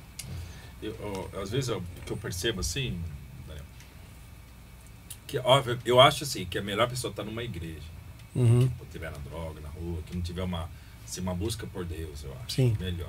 Ter acontece É coinonia. legal o exemplo que ele dá. É melhor estar na igreja do que estar na droga. Não, não. É, verdade. tudo é melhor do que estar na Sem droga, dúvida, Matheus. Isso é verdade. Mas eu digo, eu- eu- o problema é que tem, tem um homem no meio, É. né? Nesse caminho até Deus, né?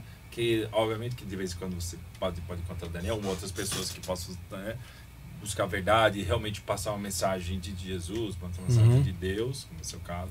Você não fica falando, não, que eu, que eu. Você não tem essa coisa, Não, né? não. Isso é bem ele que óbvio. faz. É, E- quando e tem a- muito eu, ele não pega. Isso, e não, e não age com terrorismo, né? Que é uma coisa terrível.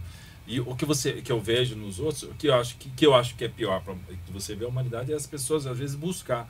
Então aquela que, ó, você, ó, você vai se dar bem, Luciano. Deus o quiser. podcast vai É. estourar o blá. Mas eu não dei o Mas olha, você, se você precisar comprar cerveja, você vai ter que ir na cervejaria X, tá? Esquece o blá blá. Você não é na Ah, é? A outra não é ungida? Não, É. esquece. Então eu vou você vai ter Pois que é. também, não sei o que aquilo lá.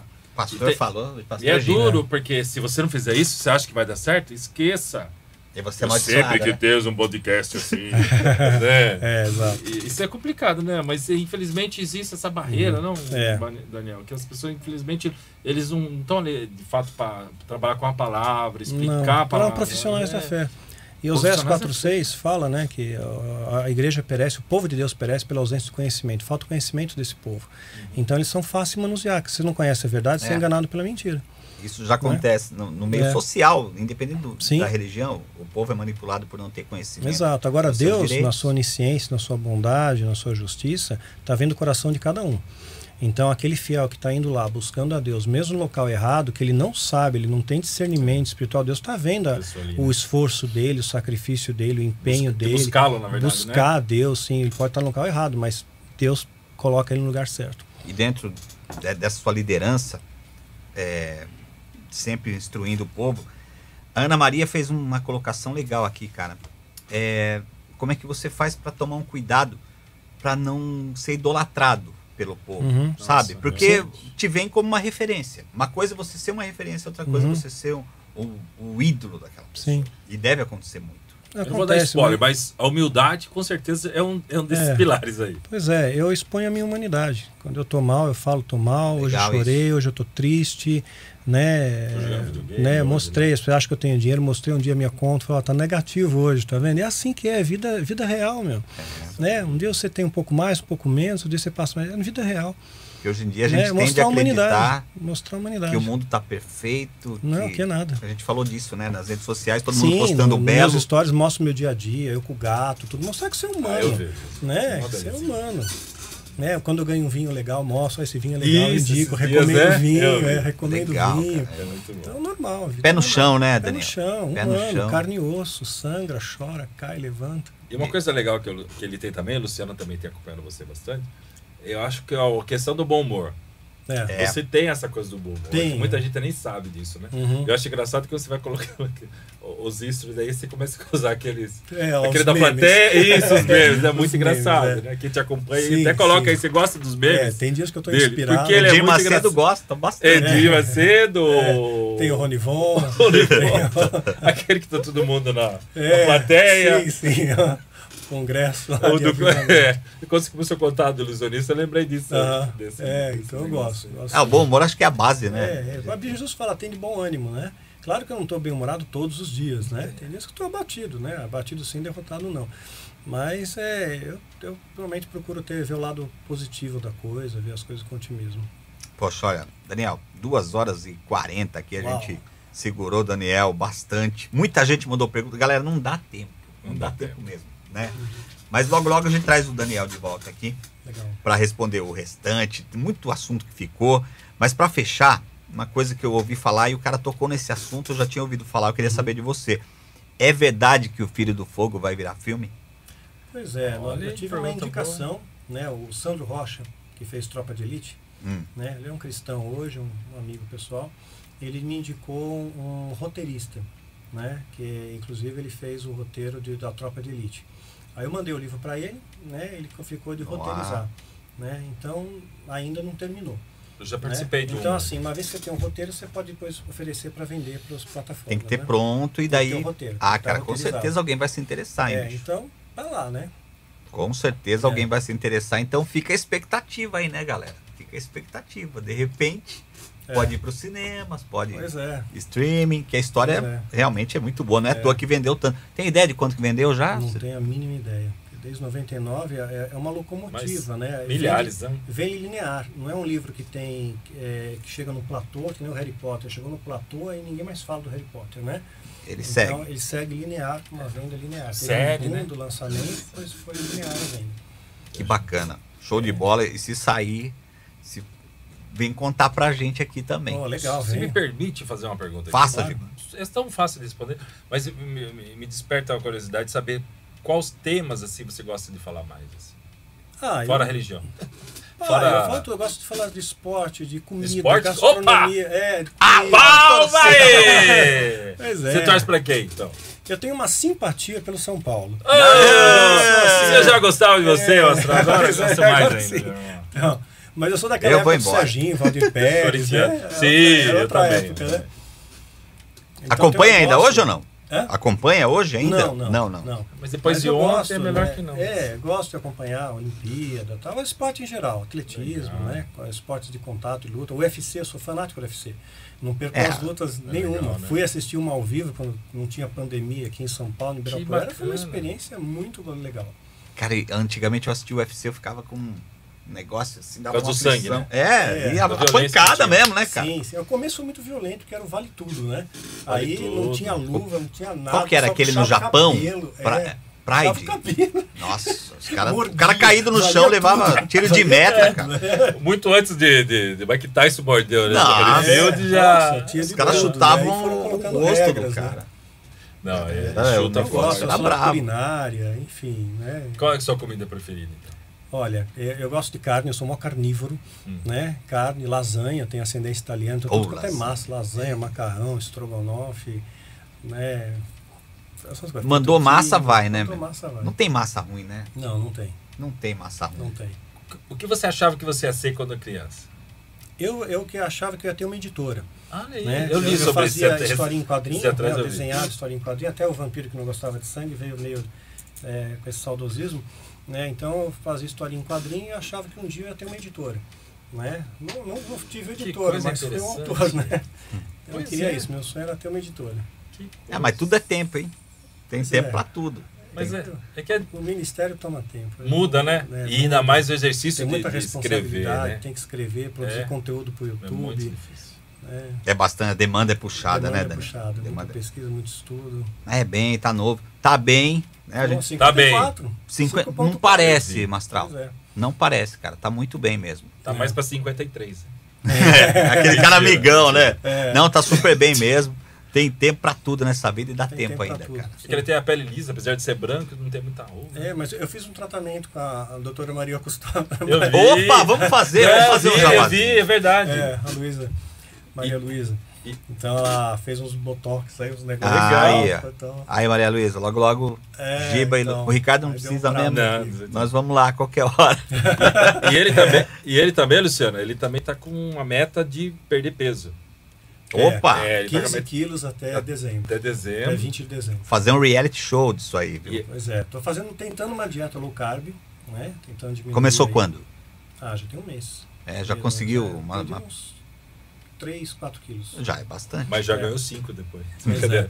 Mas o negócio é manter, Academia, né? né? Você tá malhando um pouco, preciso né? malhar um pouquinho, né? Eu preciso com uma cadência melhor. Eu sei que minha cadência de academia não tá tanto quanto eu gostaria. É, tá vendo? Fica só escrevendo aí, ó. É. Tá vendo? E, e uma coisa legal que eu vejo. Gosta que de massa aí. É, dá nisso. Uma coisa que eu vejo é que parece pra essas curtinhas assim. Eu vi que você. Você tem o no, do Chaco ainda? No Chaco, tem, Vários. tem, adoro. Tem uma coleção de no Chaco. Você- tenho acho que uns 20 no Chaco em E faz sonzinho? Faz, Porque eu, faz. eu gostava, eu tinha. É, não esse barulho de, de vara, né? De Mas filme, ele né? rasga o ar, ele rasga o ar. é. é, sim. No Chaco é uma arma que eu me especializei, né? Mas não é uma arma chinesa, né? Ela é japonesa. Né? Ela nasceu em Okinawa. Né? Era usado para debulhar grãos, né? Era o grande mangual. Depois descobriram Ah, que é? podia orar na cabeça dele. É. E foi uma arma utilizada contra os samurais. Você chegou a assistir o Samurai que tá na Netflix, ah? O samurai Cara, não, muito legal um do o Tom Cruise, lá. né? Que ele é o último samurai, mas... Samurai o início, Samurai o final. Muito legal. Que fala Ah, da é? época do Shogunato. Você Ah, vai gostar. Então vou ver. vou ver. Uma coisa legal que ia falar pra você, esqueci. Aquela. aquela ele tem uma. Como chama aquele bastãozinho pequenininho que você segurou na mão aí pra Ah, aquilo soltar? ali é um bastão retrato chinês. É só para demonstração. Mas eu só me é lasquei com aquilo. Até eu legal. aprender. Eu vi, era Time. engraçado o vídeo. Nossa, nem atrapalho muito. Apanha, Ele né? Ficava assim, você via na mão dele querendo segurar certinho pra É, dar certo. Aquele só ter- demonstração, né? É, só para mostrar, assim, não serve pra luta. Ele é oco, ele é levíssimo. Não, o Mastral, o Mastral é fã de Speed Racer, cara. Speed Racer, Speed Racer, chuva, nosso tempo. Falamos aqui do. Savamu, Speed. Racer. Molecada, procura isso aí, procura aí, de É, verdade. Legal, legal. Speed Racer, a trilha sonora até hoje não sai da minha Até cabeça. hoje. minha Interessante, cabeça. Você né? falou, já tá na cabeça. Muito louco esses desenhos, né, meu? Muito louco. Fizeram um filme depois do Speed Racer, Eu assisti. né? Mas eu não achei tão legal Ele é o muito desenho. acelerado, né? Muito, Muito acelerado, né? Não, teve, Não é a mesma bom. pegada, né? Não, Corredor X. Procura aí, molecada. É. Vocês vão entender o que os tio estão falando aqui, exatamente. tá? Vamos, vão gostar, gostar. do Speed Racer. Nossa. Eu tenho o Match 5. Ah, eu vi, Eu vi no seu vídeo. Match 5. Falei, Dá pra ver. achei. Fica bem atrás ali É, de você, bem né? atrás, exatamente. Carro mágico do Speed Carro Racer, mágico, né? É, tinha tudo, voava, né? Ele era um canivete suíço em forma de carro, né? Eu gostava daquele macaquinho que era amigo do. do, do Ah, ele tinha um macaquinho que amigo, ficava- Né? Como chama? Era o amigo do gorducho? É amigo né? do E o gorducho. Mas macaquinho. o macaquinho eu não lembro o nome. Eu não lembro também, era o macaquinho do, do, do gorducho, aliás. Exato. Muito louco, cara, muito louco. Mastral, show de bola, cara. Valeu, Te, obrigado. te agradece obrigado. demais a sua participação aqui, a sua humildade, imagina, sua bom. presença tão simpática e com tantos ensinamentos pra galera. A gente só pode te Eu agradecer que agradeço. e qualquer novidade volta que a gente tá por aí, cara. A gente faz questão, meu. Beleza. Faz questão, porque o papo foi muito legal, né. Giba? Sim, eu acho Passa até. rápido. Como que vai ser o lançamento do seu do próximo livro? Que Ah, tá, vai ser tá na virtual, porta. né? É, vai ser virtual, ainda Vai- tá com a pandemia. Acessa né? onde? Acessa onde? Acho que no, no site da Editora Arcádia mesmo, Ah, né? É, editorarcadia.com.br. E vai te acompanhando sempre nas redes sociais. É Daniel. Mastral ponto oficial, é isso? É, o Daniel Mastral Instagram, oficial, né? no Instagram. E o no YouTube também No esse. YouTube, só esse... digitar Daniel Mastral já, Já já, cai lá nos vídeos. Já vai É diretão. verdade. É, vai lá direto. É muito bom. Parabéns. Legal, obrigado. Sucesso. Espero que você tenha tido uma experiência. Ah, muito agradável. Boa imagina, gente. Muito agradável. Voa o tempo. né? E a gente queria. A gente é assim, na verdade, né? A gente fala besteira, vai falando coisas assim. E a gente espera que você, de lá, depois de algum tempo, a gente possa voltar a falar de Com toda coisas. certeza. Toda Não certeza. daquilo de, de que passou, de que todo mundo fala, mas falar de mais coisas. Vai preparar umas piadas. Sim, Vamos sim. preparar um personagem pra, Aham. pra gente trocar ideia, pra Legal. gente roteiriza isso depois. Porque é Legal. uma coisa bacana. E quando, Sim, queria- sim. quando gerando empatia, né? Claro. Já chegou com empatia, ele já chegou sorridente, chegou Fica mais simpático fácil, aqui. né? Então, pra gente Uhum. também já quebrar uma barreira, que a gente tá aqui dois, três meses com o podcast. Isso. Três Então, meses, acho. é, pessoas como você é, agregue muito pra gente, a gente fica muito feliz. E a gente sempre acaba convidando, chamando pessoas que a gente admira. Que eu admiro, que o, Rica- que o Luciano admira, que o Ricardinho admira. Né? A gente não fica buscando o número de seguidores. A gente quer pessoas que tenham expressão lá, obviamente. Uhum. Sim, sim, Mas se sim. você ver, você vai ver que tem um monte de gente que tinha, tinha poucos seguidores, que não é essa a história. O que a gente está criando aqui é um, um timeline, um rastro. A gente quer ter uma narrativa de pessoas que possam contribuir de alguma forma para a sociedade, Uhum. que isso aqui Que deixa do- uma história legal. isso, que Sim, vira um bacana. documento histórico, porque a gente, nós estamos aqui ao vivo hoje, o pessoal que está aí no Instagram, no Facebook, Daniel. Mas ele também é, fica no Spotify, no Deezer, em todos. Pô, legal. E é isso que a gente quer, que as pessoas Marcar. quando for pegar, buscar e quiser saber um pouco mais. Por isso que é importante a gente hoje estar aqui falando com você sobre várias Sim. coisas sobre você. Sim, nossa, Nem todo mundo conhece explorou. você. E eu tenho um monte de piada gospel também. Então, Piada. Podia Então, encerrar então com- fecha é, com uma. fecha com uma? Fecha com uma, vamos lá. Isso. Piadinha gospel, piadinha ungida. Muito bom. bom, e eu vou ficar vendo pra ver se a Lu Piadinha. vai rir ali, ó. Quero Tá ver. Ó, porque ela Não, tá ela já conhece a É porque ela piada. tá rindo antes, parece É. ali. Piada ela gospel tá é boa, hein? Bom, então a menina tá na sala de aula, professor explicando sobre as baleias, grandes cetáceos e tal, mas tem a garganta pequena, não comem ah, animais de grande porte, comem cardumes e peixes. A menina levanta a mão, desculpa professora, a senhora está errada, porque eu li na Bíblia que um peixe grande engoliu Jonas, então só pode ter sido uma baleia. A professora então fala para a Bíblia é uma metáfora, uma alegoria, né? Não, não fica acreditando nisso, né? E a menina então fica pensando para si mesma, fica falando, mas a Bíblia diz isso, né? Quando eu for para o céu, vou perguntar para Jesus para ele me apresentar Jonas. Eu quero saber detalhes dessa história. A professora passa por ela, escuta ela falando isso. Ela fala, você está falando o que aí? Ah, eu falei para Jesus me apresentar para Jonas, né? Para saber como é que foi essa história, quando eu chegar no céu. E a professora então falou, "Então, isso é uma coisa, você vai para o céu e de repente Jonas não está lá. E aí, o que, que você vai fazer? A menina para, pensa um pouco e fala, bom, professora, nesse caso é a senhora que vai fazer a pergunta. Eu estarei lá. É, voadora, né, professora? Muito boa, muito boa. Aí, ó. Tem que fazer legal. um stand-up ungido. Eu E. Eu vou dizer pra você, ela disse, viu? Ela já falou que você gosta de piada. É, eu tenho vários, imagina. Para manter a plateia ativa, 10 horas de seminário, É. você Tem que ter, um né? Então, pra que justifique o plural e não o singular, você podia falar mais uma, então. Então vai. fecha, Mais mais uma, Mais mais uma, mais uma, mais uma. Gostei, Saideira, gostei. saideira. Gostei. Olha lá, aproveita agora, hein, galera. É dessa Tá pra bom. interromper a transmissão ali, ó. Tá bom. Tava tendo uma competição entre o diabo e Jesus. Estavam competindo ali. Quem escrevia um texto no Word, né? Com maior Ó, no velocidade. Word. No Word, maior velocidade. Imagina E o diabo Deus e o diabo do Word. Uma mão só, uma velocidade espantosa, na nova ortografia. Unha E grande. Tinha cinco minutinhos só para escrever. Quem fazia o maior número de palavras. E o diabo escreveu um textão lá em cinco minutos e Jesus estava miliografando. Plec, plec, plec, né, plec, escrevendo ali, eu sou Catando a milho. verdade e a vida, catando milho. De repente, estava faltando assim 10 segundos para acabar, 5 segundos, e Jesus lerdo ali, e o diabo tá rasgando ali 500 páginas, né? de repente dá uma piscadinha na luz assim, mas aí acabou o tempo. E vão ver quem ganhou. O diabo ou Jesus? Ai, ai, ai. E aí, Luciano? Ah, pela, pela rapidez aí do diabo, é imbatível. Pois é, mas é como a luz piscou, né? O diabo não salvou o arquivo, só, só Jesus salva. Só Jesus, Jesus salva. salva. Aí a mensagem. Olha que mensagem Só boa. Jesus salva, ó. Salvou o arquivo. Tô doendo aqui perdeu de rir, tudo. ó. Jesus é tempo do disquete, filho. Pois tá é. pensando que já salvava, ó, ó, É. cara, muito boa, Mastral, legal. sensacional, Muito bom, cara, muito boa, gostei. Tá bom. Fazer o stand-up gospel aí Pô, faz sucesso. É verdade. Faz sucesso. Mastral, cada vez Valeu. mais sucesso pra você, que Obrigado. você merece muito e Obrigado, parabéns viu? pelo seu trabalho, viu, cara? Obrigado mesmo. Obrigado a todos aí também, galera. Foi muito bacana, muito Foi. legal. Giba, semana que vem, ó, você que não curtiu o nosso canal ainda, curte aí. É, se inscreve, tá? Indica pra galera. A gente tá começando, a gente precisa desse- dessa moral. Igual o Mastral deu pra gente, compartilhou as artes que você preparou. Que nós Bastante, né? muito legal, muito bacana Porque mesmo. quando eu faço uma arte que eu não gosto, ah, não ficou boa isso aqui, não. Já vou. Ou muda ali, ou muda aqui, né? É, é, Nada, mas é legal, pitaco. gostei.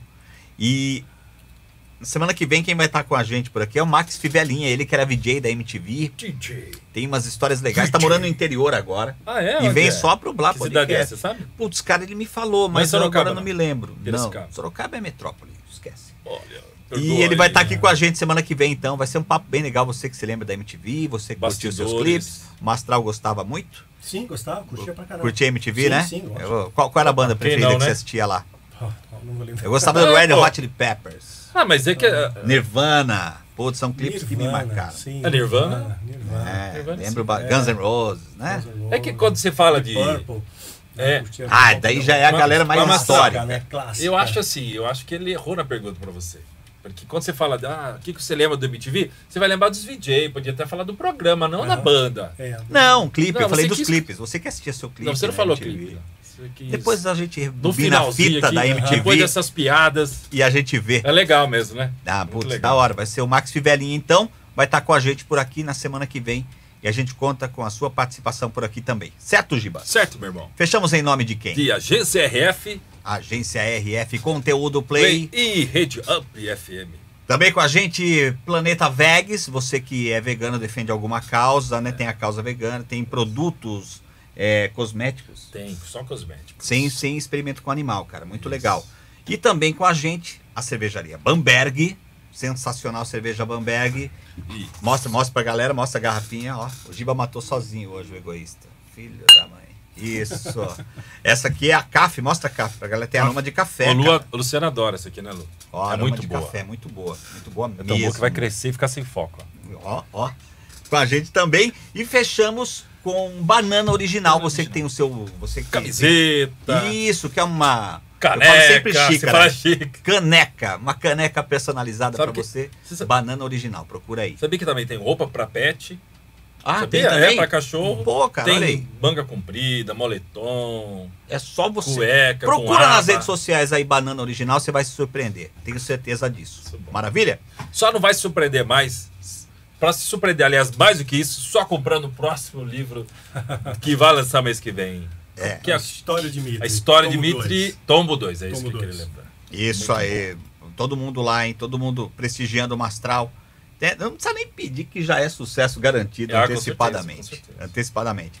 Galera, semana que vem tem mais Blá Podcast. Valeu, obrigado pelo carinho de todo mundo aí. Pena que não dá tempo de responder a galera toda. Verdade. Beleza? Um abraço, Ricardinho. Valeu, Que você Rica. veio aqui hoje. Melhoras. Tá com caganeira? Beijo. É. Toma, toma um remedinho, filho. Troca as fraldas.